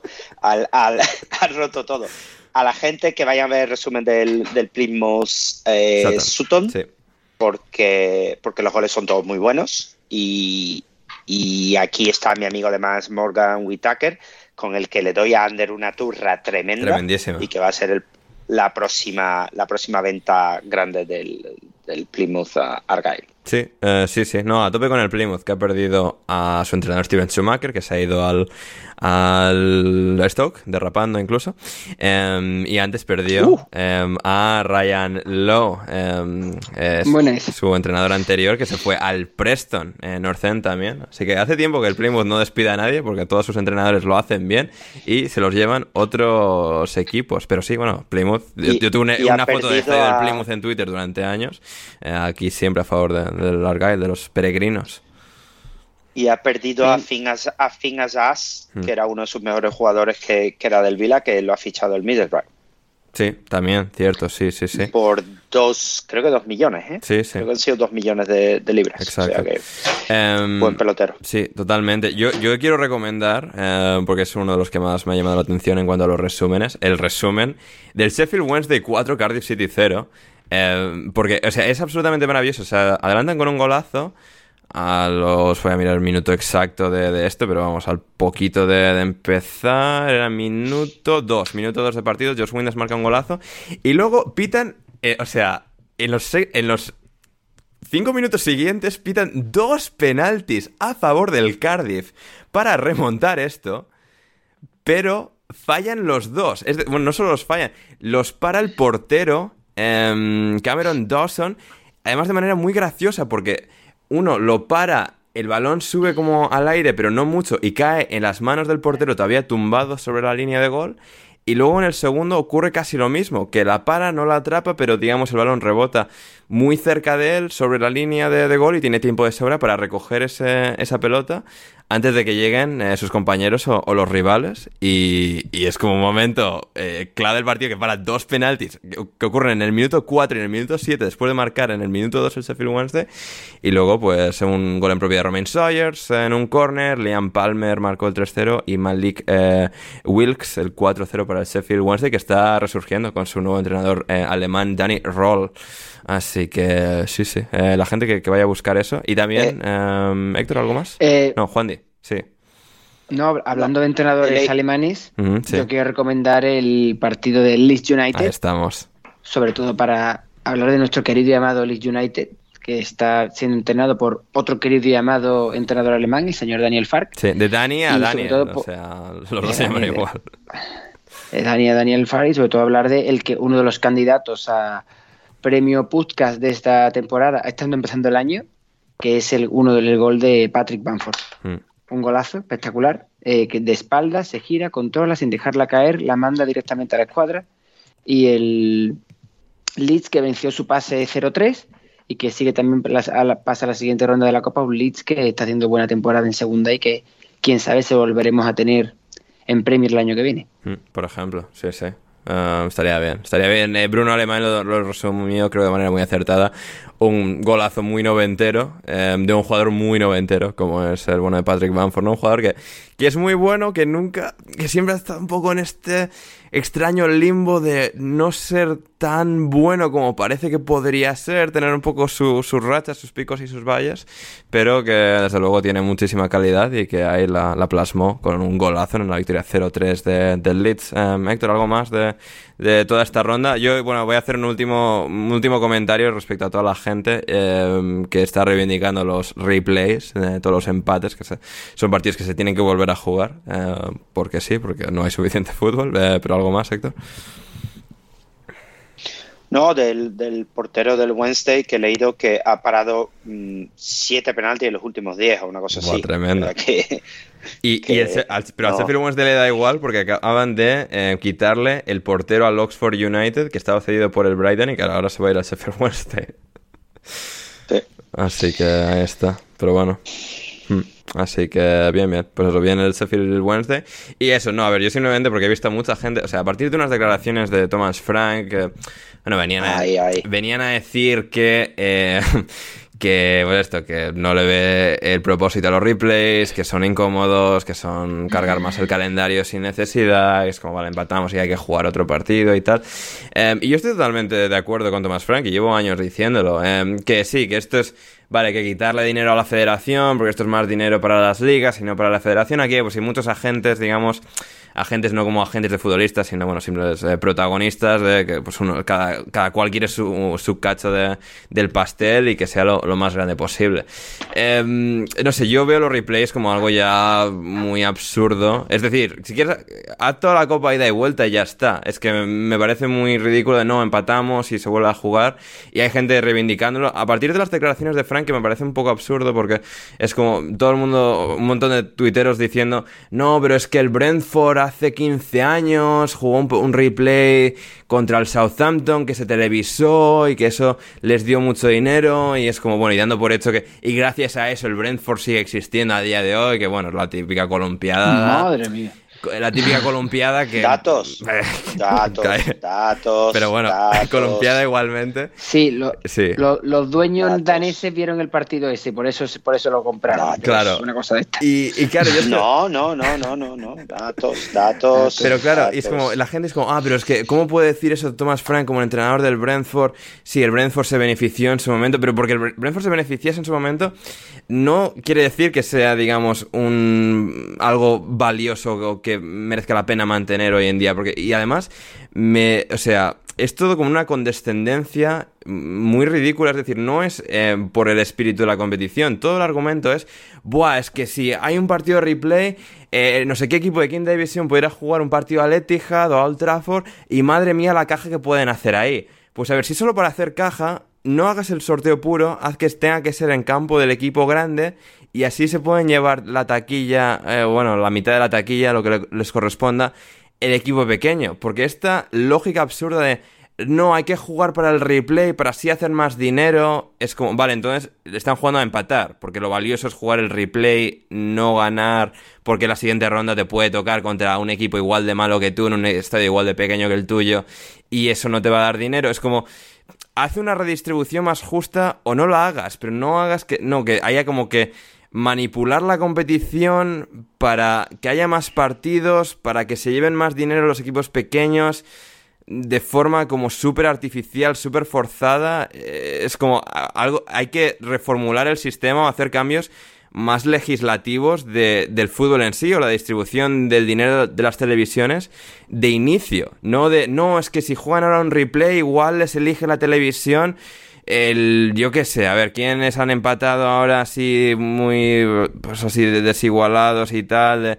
Eh, que van a ir a un estadio grande. Eh, pues que además hemos tenido dos replays en Premier, Crystal Palace Everton y Brentford Wolverhampton, pero yo qué sé. Hombre, el, el, el, del Bolton es más grande que el del Luton. Por, el, mira, por ejemplo, el Luton está en Premier, el del Bolton es más grande y van a jugar el replay ahí. No sé, me parece una lógica súper absurda, eh, dantesca, incluso insultante. Es como, no, pues haz que la, distribu la distribución para los equipos pequeños sea mejor desde el principio. No está, no, que hay que jugar, pues no, y que volvamos a como se hacía antes, que se jugaban 17 replays si hacía falta hasta que hubiese un ganador. Esto de, no, a partir del segundo partido sí ponemos prórroga y penaltis, en vez de en el primer partido, eh, es algo que, que, realmente me... O sea, no tanto el concepto, sino la defensa ultranza a partir de unas declaraciones que creo que son acertadas de, de Thomas Frank. Así que sí, ese es un poco el pequeño rant, el, peque el pequeño soliloquio eh, de Ander Iturralde al respecto de, de, de, los replays. Héctor, ¿algo que añadir? Dígame. Sí, sí, eh, Juan, pero pa para Juan, porque sí. eh, yo no sé tú, pero como Ander no titule este podcast, Ander se quiere cargar el fútbol, yo no lo, no lo pienso escuchar, Yo- ¿eh? yo- no lo pienso yo escuchar. No, eh, es más, eh, pienso, no pienso hacer ni retweet. Si no le llama Ander se quiere cargar el fútbol, yo, vamos, eh, me, me parece, estoy completamente, porque claro, una vez más, desde, desde- no, porque el Newcastle, porque los saudíes, tal, y ahora se quiere cargar el fútbol, literalmente. O sea, yo porque le aprecio mucho, pero Claro. todo esto que acabo de decir, yo quiero desmarcarme oficialmente y quiero recordar que el Brentford, si no llega a haber jugado eso, no hubiera podido pagar y posiblemente hubiera tenido que ser refundado por sus socios y con un poco de suerte sería el Rescan. Con un poco de Madre. suerte. Pero, pero esto no hubiera... Y son números, son datos. Son... Lo que pasa es que a Ander no le gustan los números. A Ander le gusta eh, la emoción, las luchitas falsas y todo eso. O sea, os lo digo, os lo digo ya, os lo digo ya con Thomas Frank está equivocado. Ander quiere romper, romper el fútbol en muchos pedazos. Y No, no, no, o sea, yo, no- me- yo- quiero que nos quiero posicionemos claramente. No, o Los- sea, o volvemos a los replays infinitos, en plan de jugar 18 empates No, seguidos, no. o quitarlos no por completo. necesario, no, es- no, no, no es necesario. Los extremistas tenéis que salir del fútbol. Esto es muy Sí, estoy de importante. acuerdo con ello. Los extremistas tenéis que salir del fútbol porque os queréis cargar el fútbol. Efectivamente. Tú eres un, ahora mismo estás haciendo, no sé exactamente Sí. de dónde, con quién has estado hablando, si has estado en San Sebastián y te has encontrado con alguien de la liga, o de- pero esto, esto hay que pararlo. No puede ser que te quieras cargar el fútbol desde alineación de vida, o por lo menos yo me quiero desmarcar porque me, me parece que, que la competición más antigua del mundo, Sí. en la que, bueno, hay menos sorpresas, pero esto esperemos que cambie en otras temporadas. A lo mejor es que Sí. ha habido un poco más de, de- de foco por parte de, de los equipos, pero no pues lo siguiente que es que, que ya no haya tercera ronda, que, haya una supercopa de Inglaterra en vez de la FA Cup. Ander, por favor, yo respeto tu opinión, respeto tu opinión, pero me quiero desmarcar porque ahí están los del Morecambe que estaban como locos por jugar con el Swansea porque el entrenador era el del, el del eh, Notts County Que- y esperaban que- una goleada. Que hace una semana el Notts County se enfrentó al Morecambe, los ganó 5-0. El entrenador en este tiempo del Notts County se ha ido al Swansea para enfrentarse otra vez al Morecambe. En este caso solo ganar qué ha 2-0. pasado? 2-0. 2-0. Sí. Pero oye, Porque- pero el Morecambe va a poder ir a, es- a ir a un estadio más grande y llevarse la taquilla de Swansea, que es lo que importa en la Copa, ¿no? Eh, Claro, y a Gales, además. A Gales. No solo una- han ido, con han ido una- a Gales, han ido a Gales, no le han metido cinco y se lleva una taquilla. Y tú quieres romper todo eso. Y un tuit estupendo, por cierto. ¿Sabéis cuántos han ido a ver el Swansea Morecambe? A ver, dímelo. 7.670 espectadores. Bueno, sí, ya es como el doble o el triple de lo que va a la gente a ver al Morecambe, Claro. así que... Pues, eh, amigos del Morecambe, Ander quiere romper eso, que lo sepáis. Yo no, yo no, pero Ander sí. Entonces, Héctor, eh, te espero para ver todos los partidos de replay de la semana que viene entre Birmingham y Hull, Bristol Rovers y Norwich, Wolves y Brentford, East Lake y Newport, Everton Palace y bueno, el Wigan Manchester United. El Wigan no tiene que jugar a ganar esta noche contra el United. Tiene que buscar el empate para poder jugar el replay en Old Trafford y llevarse la taquilla de Old Trafford. No, no, no, lo que tiene que jugar, no, lo que lo- es que estás manipulando lo que se dice. Mis palabras. Lo que, lo que aquí, y no, no las mías, las palabras de, de, de la buena gente de Twitter que, que dice lo que. A ver, aquí lo que se dice es lo siguiente: Sí. que estos equipos, Sí. en caso de replay, Sí, van a, a un campo mayor, si juegan en su casa, por cierto, Sí. y tienen más taquilla. claro. Si tú pones ahí la famosa prórroga y penaltis que está ocurriendo en cierta copa de cierto país. Bueno, y en la estos FA Cup a partir de la quinta ronda, es decir, en la tercera y la cuarta la mantenemos, Claro. pero en la quinta ya se ha Pero quitado. la quinta ronda, la quinta ronda, ¿por qué? Porque luego tienes un Crystal Palace Everton, Everton que deberían estar los dos eliminados inmediatamente por cómo jugaron. Entonces hay que, hay que también pensar un poco en, el, en, en que permitimos a gente jugar al fútbol que no deberíamos permitir. Pero no le puedes quitar, no le puedes quitar eso a, la gente, ese away. no, no, no puede el ser. El Nottingham Forest va a jugar en, en, Blackpool y el, y el Luton en Bolton. Así que. Bueno, pero es que el Nottingham Forest no, no se merecía ni ir a jugar en Blackpool. El Blackpool tenía que haber pasado, lo que pasa es que Gibbs ya metió un golazo, pero vamos, ni siquiera se merecen eso. Entonces tú imagínate que tú eso se lo quitas al Forest porque pierde hoy en penaltis. Pues Borja te mata, te mata, claro. Eh, también del Luton Bolton que se van a volver a enfrentar, Juan y me ha hecho gracia que en el marcador pone Lut Ball, en plan las tres primeras las tres primeras letras de Luton y las tres primeras palabras, las tres primeras letras, perdón, de, de Bolton que es como, bueno, una L que si un poco cierras los ojos, los entrecierras, se lee como fútbol, o sea, el Luton, bueno, ahí está. Eh, vamos con una pausa que la necesitamos y volvemos con mm, mucho más ¿eh? en alineación indebida. There's never been a faster or easier way to start your weight loss journey than with PlushCare. PlushCare accepts most insurance plans and gives you online access to board-certified physicians who can prescribe FDA-approved weight loss medications like Wigovi and Zepbound for those who qualify. Take charge of your health and speak with a board-certified physician about a weight loss plan that's right for you. Get started today at plushcare.com slash weight loss. That's plushcare.com slash weight loss. plushcare.com slash weight loss. Burrow is a furniture company known for timeless design and thoughtful construction and free shipping, and that extends to their outdoor collection. Their outdoor furniture is built to withstand the elements, featuring rust-proof stainless steel hardware, weather-ready teak, and quick-dry foam cushions. For Memorial Day, get 15% off your Burrow purchase at burrow.com slash ACAST and up to 25% off outdoor. That's up to 25% off outdoor furniture at burrow.com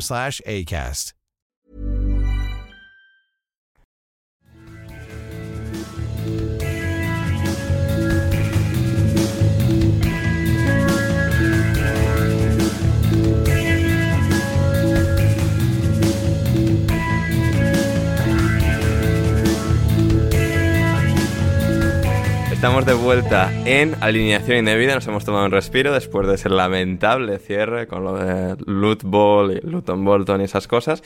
Eh, del Wigan Manchester United, bueno, el Wigan me sirve, eh, Héctor, como hilo para hablar de Pascal Chimbonda. Eh, ¿Tú te acuerdas de Pascal Chimbonda? No sé, bueno, me iba a tirar el triple, me suena en Tottenham, pero sí, no. Sí, llegó a Inglaterra al Wigan y lo fichó el Tottenham, correcto. Oh, menos mal. No estoy tan viejo, fíjate. Joder, qué bien. Era lateral, sí. Lateral, lateral derecho, efectivamente. Sí, sí, con, con, Juan de yo diría que jugaba este hombre todavía, lateral derecho en el Tottenham. Sí, sí. Puede que sí. Sí. Es, sí, hasta probable, pero em, claro. No, no, sí, es confirmado, confirmado, jugaba. Jugaba. Es campeón, de, es campeón de esa Copa de la Liga del Tottenham. Ahí está, del año 2008. Em, eh, Héctor, ¿tú te acuerdas del último programa del lunes que hicimos, bueno, la semana pasada con, em, con Nacho Cervera, con Gonzalo y tú y yo en tu casa?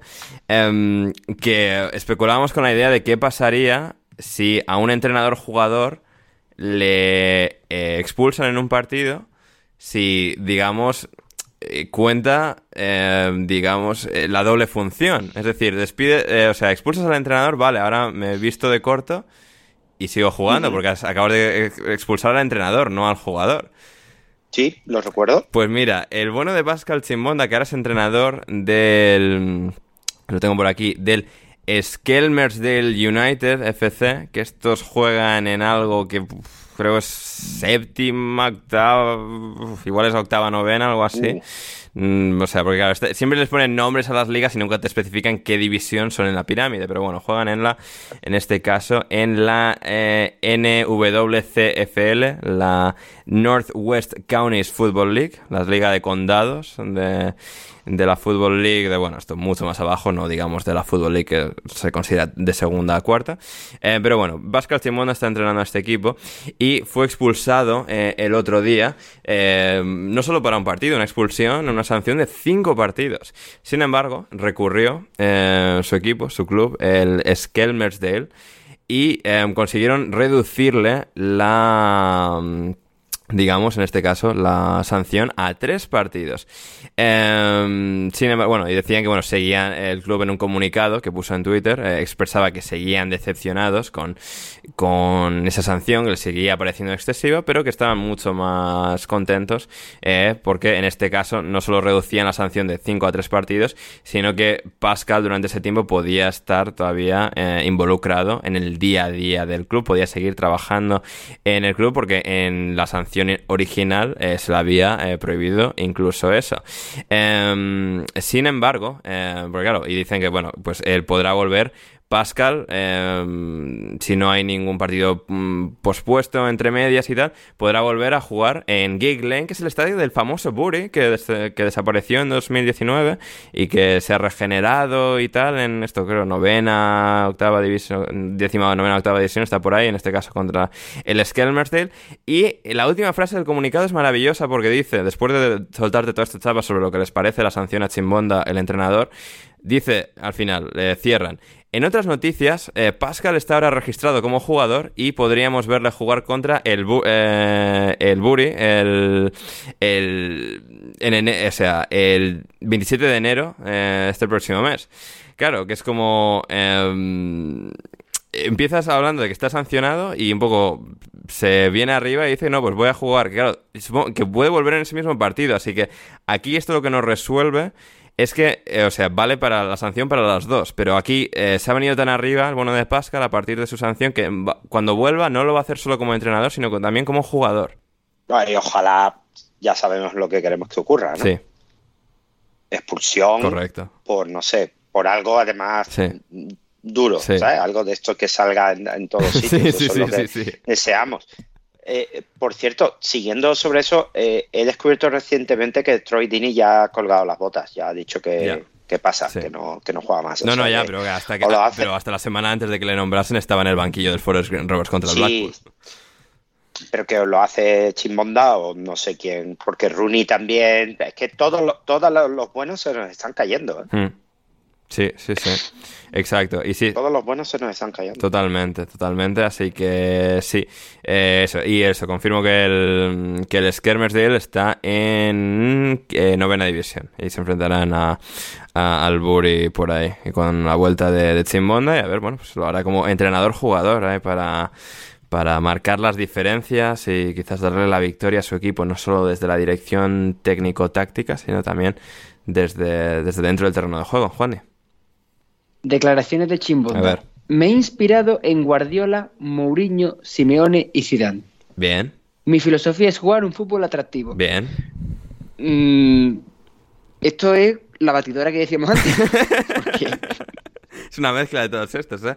Ojo, cuidado, que en Simona tenemos al siguiente gran entrenador del fútbol, ¿eh? Empieza desde lo más abajo, se lo va a recorrer todo y, en 10 años lo vamos a tener ganando la Champions, ¿eh?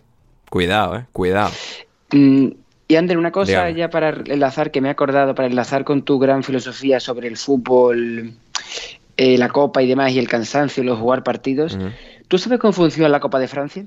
Eh, básicamente igual lo, y lo de que vienen en equipos de las Islas Pacíficas francesas y tal. O sea, eh, pacíficas de que están en el mar Pacífico no necesariamente son pacíficas en cuanto a espíritu, pero... Ah, pues en los mm, serían 60 64 avos de final va a jugar el Lille contra un equipo creo que de Martinica, de Guadalupe o de un sitio de estos raros. Y, para, y, es un equipo, bueno, a ver, sí, de las colonias de la Francia, mm, de, la, de, lo que se llama en Francia territorio de ultramar. equipos de Guinea Ecuatorial y Filipinas a jugar la Copa del Rey, ¿eh? O sea, sería precioso. sería bueno, pues eso, y costeado todo por la Federación Española, por la Federación Española, por la Federación Francesa, se vienen esta gente a Lille. Yo creo que eso está mal hecho. Debería ir el Lille a jugar a Martinica. Claro.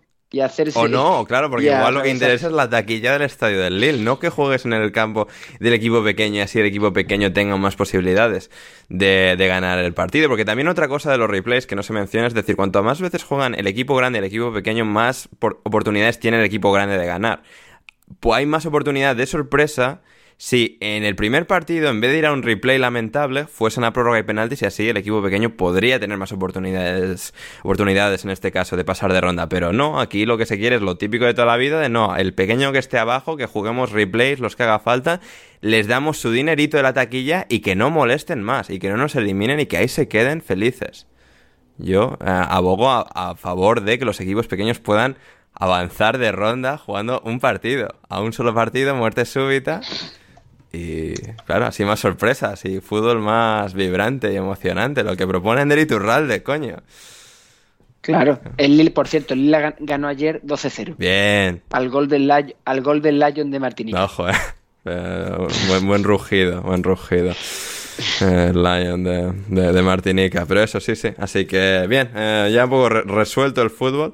Eh, las preguntas de nuestra querida audiencia que tenemos por aquí para Pama, Esteban García. Dígame, Juan. Di. Y del amor de Henderson declarado. Ah, es verdad, casi, casi me olvidé, cierto. No, no, antes de las preguntas, vamos con Jordan Henderson. Es verdad que lo tenía apuntado en el, en el Arsenal Liverpool, no quería extendernos con eso, pero sí, sí, eh, cierto, que no, no, que casi se nos, se nos va. Muy bien, Juan, de ahí.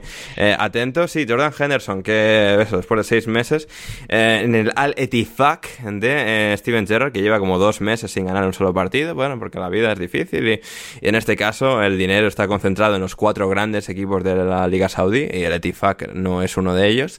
Em, y en este caso, pues Henderson, después de eh, repetidos mensajes en redes sociales, declaraciones de no simplemente irte a por la pasta, recoger la pasta, quedarte callado y digamos que todos entendemos lo que estás haciendo, más allá de, bueno, pues que en su momento quisiste ser eh, portavoz de minorías, como en este caso la LGTBI, digamos, posicionarte a favor de, de los derechos de, de, esa gente, eh, labor absolutamente encomiable en su momento, y luego, pues bueno, eh, un poco el, el otro lado de, de, esa moneda, como, ah, voy a a por el resto de monedas a Arabia Saudí, donde sí, los derechos de esto y el respeto a, a los derechos humanos de esta gente, pues no son lo que vienen a ser eh, respetados de manera estricta, poniéndolo en un eufemismo muy, muy, muy, muy generoso. Eh, pues eso, dice que eh, ya que, quiere volver a la Premier, que se ha filtrado en, el Daily Mail, Matt Hughes reportaba que Jordan Henderson está deseando volver, quizás porque ya considera su trabajo hecho, es decir, Jordan Henderson iba a Arabia Saudí para em, cambiar la cultura saudí, para digamos, importar los, los mejores valores del mundo y hacer que se que mirasen con otra, con otros ojos más respetuosos a, a gente de, bueno, de, en este caso es una minoría como es eh, eh, reprimida como es la de la comunidad LGTBI en, en Oriente Medio y particularmente en, en Arabia Saudí y bueno, pues no sé, Juan, quiere volver este buen hombre. ¿Qué, ¿Qué, opinamos? No sé, yo en Twitter ya más allá de reírnos de él y tal, ya, he dicho que tiene una cara de Nottingham Forest que, que, no, puede, que no puede con ella. Mm, pues sí, los equipos que suenan, bueno, yo reírme, yo es que entiendo mm, que Henderson es el primero que se ha dado cuenta que la cárcel, la jaula de oro que es Arabia, no está hecha para todos los canarios que van para allá. Eh, no, no, mm, sinceramente, en vez de como tú dices, dedicarte a jugar, estate calladito y trincando la pasta, pues una persona como es Gendo, que ha sido muy comprometido, que siempre ha querido liderar proyectos más allá del fútbol. ¿O no? Ser un líder más... O solo mientras eh, no le ofreciesen dinero, o sea, en sitios un poco más cuestionables, Juan. Mm, sí, ha querido eso, pues en la Arabia se dado cuenta que su trabajo está hecho, o que fuera de broma no le gusta el desierto vete tú a saber. Eh, además, fue un equipo de estos que pagaba, pero que no es de los grandes. Y suena para el Celtic de Glasgow. Bien. Es un equipo que está sonando. Con Brendan Rodgers, bien todo. O sea, lo típico de, o sea, a, quién conozco? ¿Dónde está aquí eh, eh, mi colega? Pues ahí, en el Celtic. Y según un artículo que estoy leyendo ahora mismo, otros equipos interesados serían el Fulham, hmm. me vale, Crystal Palace, Hoxton, ¿vale? También un sitio en el que podría acabar bien. Y después lo que me asusta ya es Newcastle y Chelsea. Creo que lo de Chelsea es el típico nombre que meten ahí para filtrar, porque no y el de Newcastle igual, para filtrar, para dar un poco de venderlo allí en Inglaterra. Mm.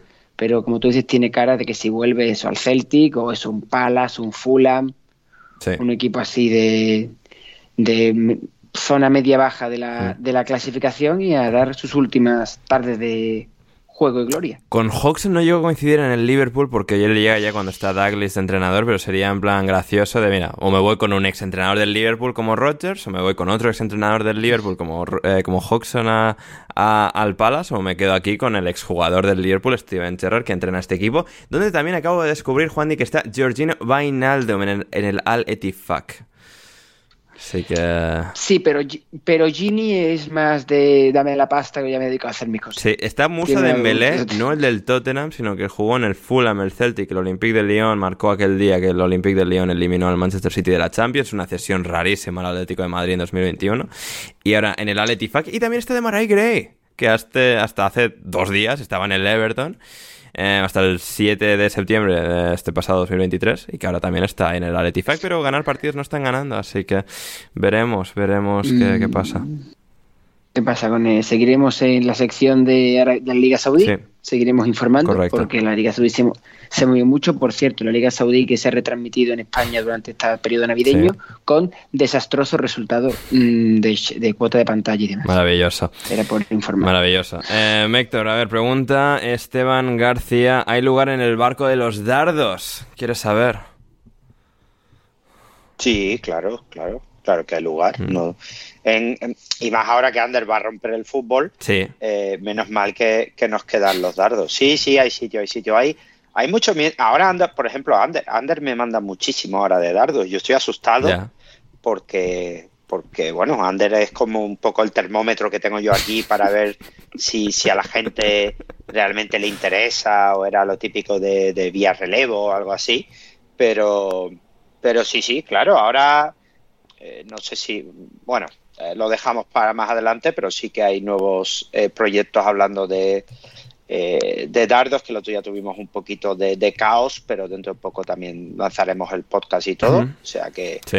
habrá turra de, de dardos de forma regular, porque la Premier League de dardos, la Premier League buena, la llamamos los que sabemos, el- empieza el día 1 de febrero. No, aquí lo, lo promocionaremos, sí, sí, sí, sin lugar a dudas, que, sin lugar a dudas, que, que es algo que, que merece la pena y que a mí, o sea, claro, o sea, al principio cuando, porque creo que decías el otro día, ¿no? Que dabas la turra y tal, pero claro, es que yo no te estaba escuchando plenamente todos los momentos de turra y tal, o sea, así lo de los dardos, pero una vez he ido a tu casa y lo he visto contigo, ya es otra cosa, o sea, ya, o sea, lo puedo absorber co- con fundamento. Y, y sí, sí, o sea, y a mí, es decir, no sé si ahora voy a poner, no creo que vaya a tu nivel de repente a empezar a ver todos los torneos, todos los eventos y tal, pero sí que tengo interés porque, eh, o sea, aúna dos, dos conceptos que a mí me atraen en, otro, en otros lugares, es dec- es decir, el componente de, del espectáculo, de la fanfarria desenfrenada que me recuerda mucho al wrestling, y luego el componente deportivo en sí, la actividad, el- o sea, la actividad técnica que, em, que corresponde a jugar a los dardos, es algo que me recuerda mucho al béisbol. A, digamos, los lanzamientos precisos, eh, tener que pensar rápido qué clase de lanzamiento estás haciendo, etcétera. Todo eso, sí, me ha, me ha despertado cierto, cierto interés, cierta, cierta atracción. Así que, sí, sí. Re- Creo que lo que quieres decir es que los dardos eh, es, es el béisbol de los superdotados, ¿no? Por el tema de las matemáticas. y Por ejemplo, sí, sí, sí, sí, sí, totalmente, sí, sí. Y luego un poco todo ese componente totalmente contrario al béisbol, que es de, pues esto, mucha pomposidad, gente disfrazada en la grada, canciones de entrada, em, gente de, de todo, de toda, de toda forma y complexión. Y sí, sí, así que, no, no, bien ahí. Sí, sí, seguid a Héctor en Twitter para más cosas de dardos y, y pronto promocionaremos más cositas respecto a, Héctor y los dardos. Así que, muy bien, eso por ahí. También tenemos a Esteban que pregunta para Juan Di, ¿comiste roscón de Reyes en estas fechas, Juan? Mm, Pues tal y como dijo el señor Iturralde en un podcast en el que yo no estaba, pero hablo de mí, de que todas las tradiciones que se pueden hacer en la querida Andalucía. yo soy partícipe de, de- de participar, Sí. pues sí, he comido roscón de reyes. Pero no le gustará a Borja García porque los roscones de reyes aquí en mi casa son rellenos. Ajá. Ah, Bor- Borja le gustan este sin relleno. A Borja le gusta sin relleno. Qué, qué, qué- qué- qué tío aburrido. O sea, terrible, terrible. No, a favor, Juan, y del, del relleno. Y sí, sí, no viene ahí eh, el, roscón de, Reyes. Em, para mi pregunta, Esteban Ander, ¿viste, ¿viste lo que hizo ayer eh, CJ Stroud en la primera jugada de los Texans? Sí, un pase absolutamente increíble de un quarterback rookie este año. Sobre bueno, que había expectativas, pero no que jugase al nivel al que está jugando. Eh, los Texans, su equipo, se han clasificado para playoffs después de ser un, el, bueno, uno, el segundo peor equipo de la temporada pasada por récord. Así que sí, ¿no? Eh, lo vi excelente, ¿no? Es un pasador que pasa el balón con una facilidad eh, totalmente asombrosa. O sea, tiene una habilidad suprema para mandar el balón con una precisión eh, realmente plástica y, eso asombrosa y que sí, sí, o sea, fantástico, CJ Stroud. A ver, eh, para todos, ¿qué, os han traído los Reyes? Pregunta Rafa05. En nuestro Discord, ¿creéis que algún indebido se merecía carbón este año? Y si es así, ¿quién? Eh, bueno, a mí, o sea, a ver, el regalo de Reyes era en plan el viaje a Nederlandia, del que ya volví en su. Eh, esto también para recalcar que los regalos buenos no hay que hacerlos el último día de fiestas, gente. A pesar de que en España hay esta obsesión con apurar hasta el último día, dar los regalos y luego, venga, vuelta al trabajo, vuelva, vuelta al colegio y tal, ya, ya disfrutaremos los regalos en, en verano o algo así. Pues bueno, aquí los, regalos hay que hacerse dura, hay que hacerlos al principio para disfrutarlos durante la oportunidad de disfrutarlos. En todo caso, Héctor, ¿eh, por aquí. Mm, yo es que los Reyes no, no llegan a No saben quién soy. No saben quién soy directamente. Em, ¿Quién es este chaval brasileño que o sea, tiene tantas raras raíces en Japón? O sea... Sí, el, el Grinch. ¿Quién es el Grinch? Eh, yo eh, tengo la, tendencia natural por llevar muchos años eh, de, nómada de auto regalarme cosas. Entonces esta Navidad me he regalado el grill que, fabrica los montaditos que, que tanto te han gustado. Total, total. Y me he regalado unos 7.000 kilos de chocolate que también has podido degustar. Sí, sí, sí, sí. sí. Y, y de cara a los Reyes, pues me regalé una buena resaca porque cometí un error de quedar el viernes con unos amigos y ayer estuve todo el día pues con cientos de miles de neuronas muertas. lo que tienes, lo que tienes. Eh, Juan eh, pues en mi caso, sí, mi familia es muy de tradicional española de los Reyes Magos, aunque además es una fiesta importante en, en mi casa y Oye, vámonos, por ayer teníamos varios médicos en la familia, no podíamos reunirnos porque tenían guardia, tenían horas de guardia, pues nos hemos reunido para el gran reparto de regalo familiar hoy. Y en mi casa ahí me han traído pues trapitos, ropita, porque según varios de mi familia tengo que renovar el vestuario, porque tengo un vestuario un poco demasiado clásico. lo cual, lo cual es cierto. Pero, pero claro, o sea, la alternativa de, de, esta gente, tu, tu, amada familia, es eh, regalarte camisetas retro de fútbol. O sea, en plan un poco el, extremo opuesto, ¿no? De, igual de pasándose de casuals. Correcto. Me han traído la, la, camiseta retro de Inglaterra de 66 y mi prima, la que se casó, que fue argentina, Ojo, eh. pues me ha traído una remera de Club Atlético Independiente de Avellaneda. Ahí estamos, sí señor. Em, sí, a ver, y esto lo de quién se merecería eh, de los indebidos carbón y tal. Hombre, podríamos decir Juan, digo lo fácil, ¿no? Tal de jiji, Judas mata y todo esto, pero, pero hay, hay, Alcoba, Alcoba. mejores. Alcoba, Alcoba. Alcoba, por el audio aquel que mandó tan sumamente... Eh, merece carbón los próximos 10 años. Eh, por este el audio aquel tan horrible que La gente, si no lo localiza, es el último programa de Champions, de la sexta jornada de la fase de grupos, que estaban, estábamos Gonzalo, Mónica y yo, y audios de Loren, Héctor, y el último de José, que incluí por los jajas, pero que los jajas pues no fueron eh, compartidos por parte de, Héctor, eh, porque sí, el audio era un poco tal, pero bueno, lo hicimos un poco por eso, y sí, carbón para para José, que a ver si le tenemos pronto de vuelta por aquí. Em, a ver, ¿qué más, qué más, qué más tenemos? tenemos, tenemos, tenemos a Lobato que pregunta para a, Juan Di, el uniforme morado de esta temporada o el del 2013-2014 como la peor eh, camiseta de tercera equipación del Liverpool. Mm, es que el morado esto no me ha gustado nada. Vaya, vaya. Parecen, mm, y, fíjate que parecen, voy a utilizar una expresión que a lo mejor le suena, parecen nazarenos en Semana Santa pero... No, pero eso no era el Arsenal. ¿El qué? ¿Los de morado? No, todo de blanco. Faltaba la, les faltaba la camiseta.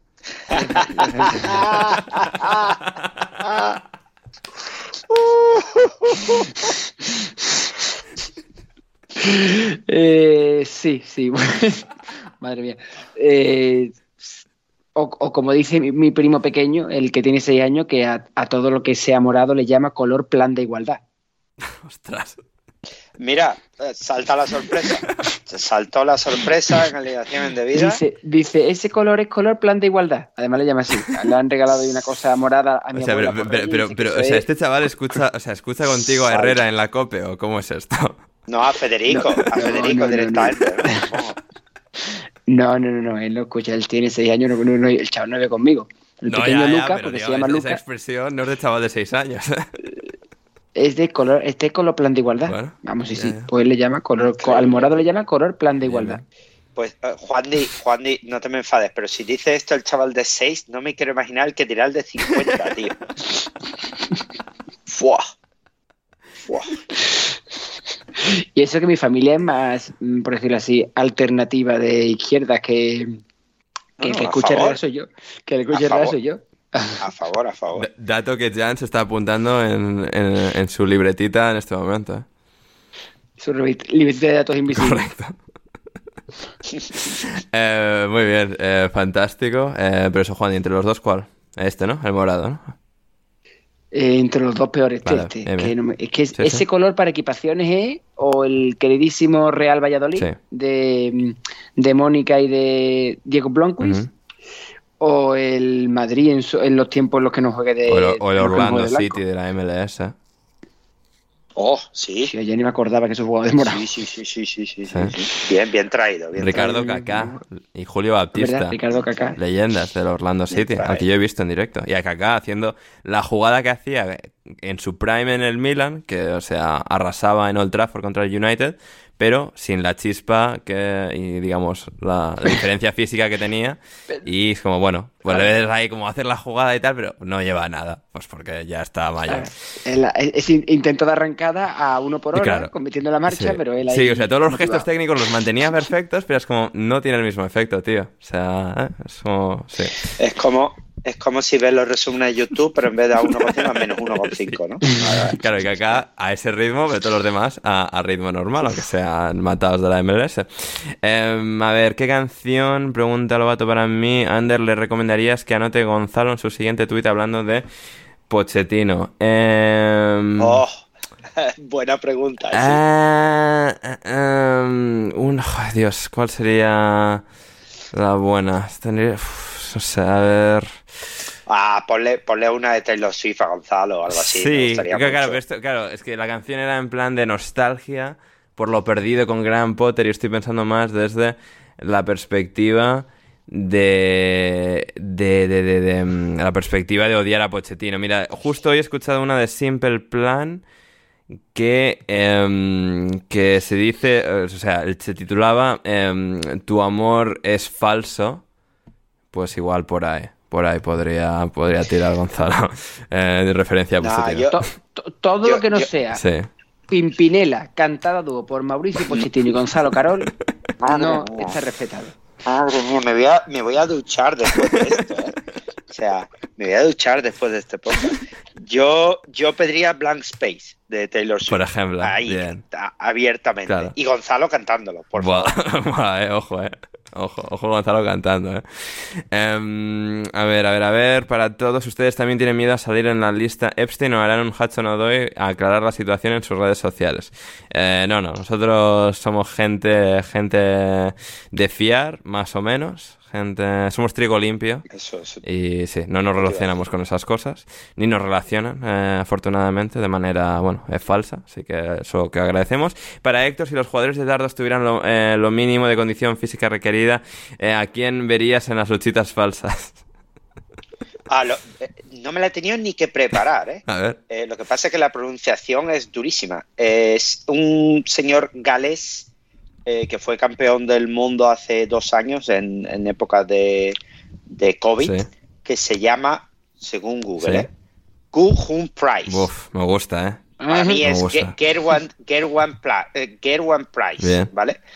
Eh, porque este señor, este señor, eh, su nickname es de Iceman, pero entre, Buah, entre mi grupito de dardos lo conocemos como el fuertecito. sí, Y aparte de ser un absoluto idiota, bien. porque es un, es un buen idiota, es eh, antiguo jugador de rugby. Uh, O sea, está fuerte, Bien, de verdad. Es antiguo jugador, jugó en Gales al rugby. O sea que lo, lo vería, lo vería más que preparado para ir a, a las estas falsas. Lo que no descarto es que con la mala leche que tiene, pues dejaran de ser falsas y saliera de allí, pues, Claro. pues bien, sí. bien calentito. Pero, pero sí, el señor Price, que, que va a ir a la Premier League, que sigue siendo uno de los, los mejores jugadores del mundo hoy en día. Totalmente. Y evento de luchitas falsas en Londres va a haber, eh, en Wembley, de la empresa de Tony Khan, Oh. el, el último fin de semana del próximo mes de agosto. Así que ahí podría haber una especie de crossover. Em, a ver, a ver qué más tenemos, qué más tenemos. Eh, eh, em, Daniel Aguilar para eh, eh, eh, Juan de arma arrojadiza medieval favorita. Arma arrojadiza y medial favorita. Eh, el, bueno, arroja- arrojadiza. No es arrojadiza, Arrojadiza. pero esta que se llama el, lucer, el lucero del alba, que no sabéis lo que es, la- el típico esto, el típico palo que tiene enganchado una bola con pinchos. Ajá, sí, Eso es el lucero del alba. No es arrojadiza, pero como la bola al final acaba arrojando, a mí eso me encanta. claro. Bien, está bien. Buena, buena, sí, señor. Em, para mi pregunta, Daniel, Ander, eh, de poder elegir a quién traerías como colaborador a un programa. Puedes elegir a cualquier persona de la faz de la Tierra y tendría la obligación de venir. No vale Manu Sánchez, se supone que en este momento está en la isla de Epstein cubriendo la noticia y no puede.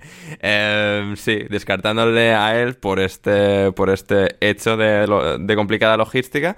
Eh, sí, sin lugar a, a dudas, sería Gaby Ruiz que siempre ha sido de, mis favoritos y que, hombre, hoy en día es poco factible traerle simplemente porque está activamente involucrado en el fútbol, es parte de la Secretaría Técnica del Sevilla, pero eh, de, dar- de darse la oportunidad me encantaría tener en un programa a, a Gaby Ruiz, que siempre pues, fue una, una de mis mayores referencias dentro de- del mundo de la comunicación deportiva. Siempre ha sido seguramente mi favorito. Y conocerle de manera fortuita en el Emirates, cuando fui a ver el Arsenal Leeds en abril, fue, o sea, una gratísima experiencia. Así que sí, la respuesta sería Gaby Ruiz. Stoker. Eh, me, lo, me lo encontré, me lo encontré, Héctor, o sea, de manera totalmente aleatoria. No, no, ni se te ocurra mal meter. Ander, ¿tú, Sí. tú, tú quieres que lo gestionemos? Eh, a ver, me sigue en Twitter, a ver, contactar puedo contactar con él y tal, pero es la cosa de, bueno, que vamos aquí a hablar de fútbol y tal, actual, con alguien que está actualmente en fútbol. pues, que- O podemos, o podemos hablar con qué consejo, lo típico de qué consejo le daría a un chaval que a chavales que quieren meterse en comunicación deportiva. ya, pero eso, está demasiado visto. O sea, yo, yo quiero hacer un programa, yo quiero hacer algo como de verdad y no los típicos clichés. O sea, que me gustaría hacer un programa como los que hacemos, pero con Gaby Ruiz. Em, y la última para Héctor, Bebe- Bebeto Romario. Uf, Romario, Romario. Mm. Me, me cuesta un poco, me gustaba mucho Bebeto, pero creo que en el largo plazo ha, ha ganado Romario. Eso de que siga saliendo cada semana en entrevistas diciendo que los delanteros de hoy en día no meten ni un gol y que él a día de hoy metería más goles que todos ellos, pues a mí me tiene ganado. Pero no te dejes la de Esteban, que tengo una, tengo una respuesta Ah, espera, vale, sí, sí, vale, era por no, no alargar más, porque ya ya hemos llegado a más preguntas de Esteban, pero cerramos con la, con la de Esteban para todos. Hay debate en Argentina por la poca protección a los clubes ante los representantes y los clubes extranjeros, cuando, entre comillas, se llevan a los jugadores, eh, a los jóvenes jugadores. ¿Creen que se podría hacer, eh, qué creen que se podría hacer en favor de los clubes? En eh, virtud, en este caso, eh, pregunta Esteban, de, por ejemplo, el ya anunciado, parece inminente, traspaso de Valentín Barco eh, por 10 millones de Boca Juniors a Brighton, solo 10 millones por una cláusula que había en su contrato que, bueno, Boca podría sacar pues igual 30, ¿no? Por una de sus grandes estrellas eh, o más eh, yendo al Brighton, pero pues un poco el problema que ahora mismo están viendo en Argentina, incluso los más grandes clubes. Héctor, ¿cuál sería tu solución? Eh, mi solución sería, y ante, quiero decir pues, de antemano que amigos oyentes argentinos, yo os quiero mucho, no, por favor no me lo tengáis en cuenta, pero la única solución que veo posible Sí. es que vendáis el país completo a Inglaterra. que en vez de intentar lo de las Malvinas y tal, ya cerréis una venta y nada, el Pound, eh, eh, la FA Cup, la FA Cup jugándose en Argentina, y, y ahí un poco el modelo francés que estaban defendiendo estos dos locos, eh, vender el país completo a los ingleses. Imaginaros un full English breakfast con entraña. Una locura, una auténtica locura. Maravillosa. ¿eh? Yo creo que, que la solución ideal es que, que lleguéis a un acuerdo para vender al- cómo llamarlo y todo eso. Bueno, eso ya un día Le preguntabas a Gonzalo, que seguro que tiene alguna idea. Eh, pero vender, vender el, el, Estado argentino con toda la población y todo, ¿eh? A, a, al Imperio Británico es la solución a todos los problemas. Ahí está. Eh, mic drop. Y, y, de, de Héctor. y coronar a, a, al rey Carlos en el obelisco. Ese... ¡Oh! ¡Ay, ay, ay, ay, ay, Pelos de punta ahora mismo, ¿eh? Pelos de punta. Uh. Y con esto nos vamos a ir eh, por hoy. Podéis ir a Juan en arroba, Juandi mat, uh, en arroba a Héctor en arroba crio, también arroba Anders Hoffman, todos los links en la descripción, también a nuestro Patreon una vez más, donde podéis suscribiros eh, desde tan solo un euro o un dólar al mes y poder contribuir así a que el proyecto siga creciendo, que cada vez somos más. Y nada, eh, poco más por hoy. Suscribíos de manera gratuita donde sea que nos escuchéis. Si queréis más de nosotros, los episodios de los lunes siempre, eh, o casi siempre, en, en abierto. Y eso, eh, volveremos el próximo jueves para hablar mucho más de, del fútbol inglés, de actualidad, de los partidos, de las semifinales de Copa que va a haber.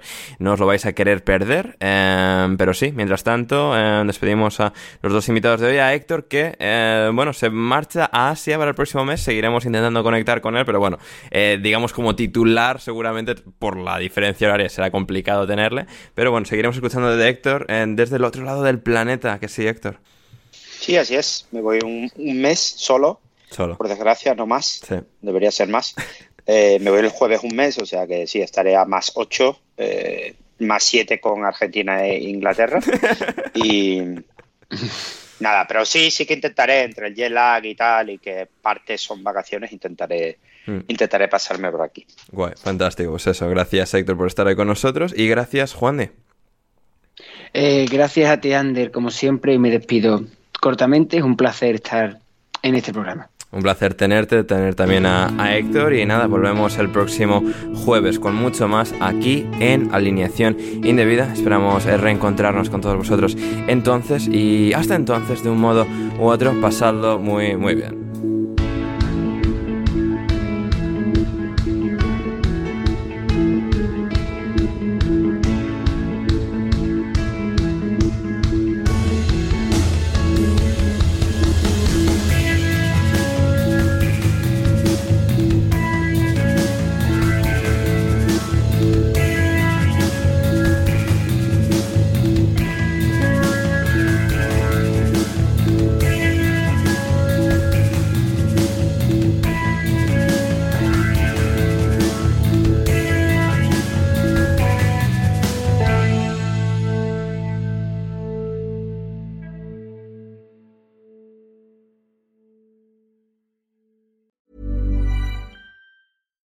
Deserves the best, and there's no better place to shop for Mother's Day than Whole Foods Market. They're your destination for unbeatable savings, from premium gifts to show-stopping flowers and irresistible desserts. Start by saving 33% with Prime on all body care and candles. Then get a 15-stem bunch of tulips for just $9.99 each with Prime. Round out Mom's menu with festive rosé, irresistible berry chantilly cake, and more special treats. Come celebrate Mother's Day at Whole Foods Market. Normally, being a little extra might be a bit much, but not when it comes to healthcare. That's why United Healthcare's Health Protector Guard fixed indemnity insurance plans, underwritten by Golden Rule Insurance Company, supplement your primary plan so you manage out of pocket costs. Learn more at uh1.com. Mom deserves the best, and there's no better place to shop for Mother's Day than Whole Foods Market. They're your destination for unbeatable savings, from premium gifts to show stopping flowers and irresistible desserts. Start by saving 33% with Prime on all body care and candles. Then get a 15 stem bunch of tulips for just $9.99 each with Prime. Round out Mom's menu with festive rose, irresistible berry chantilly cake, and more special treats. Come celebrate Mother's Day at Whole Foods Market.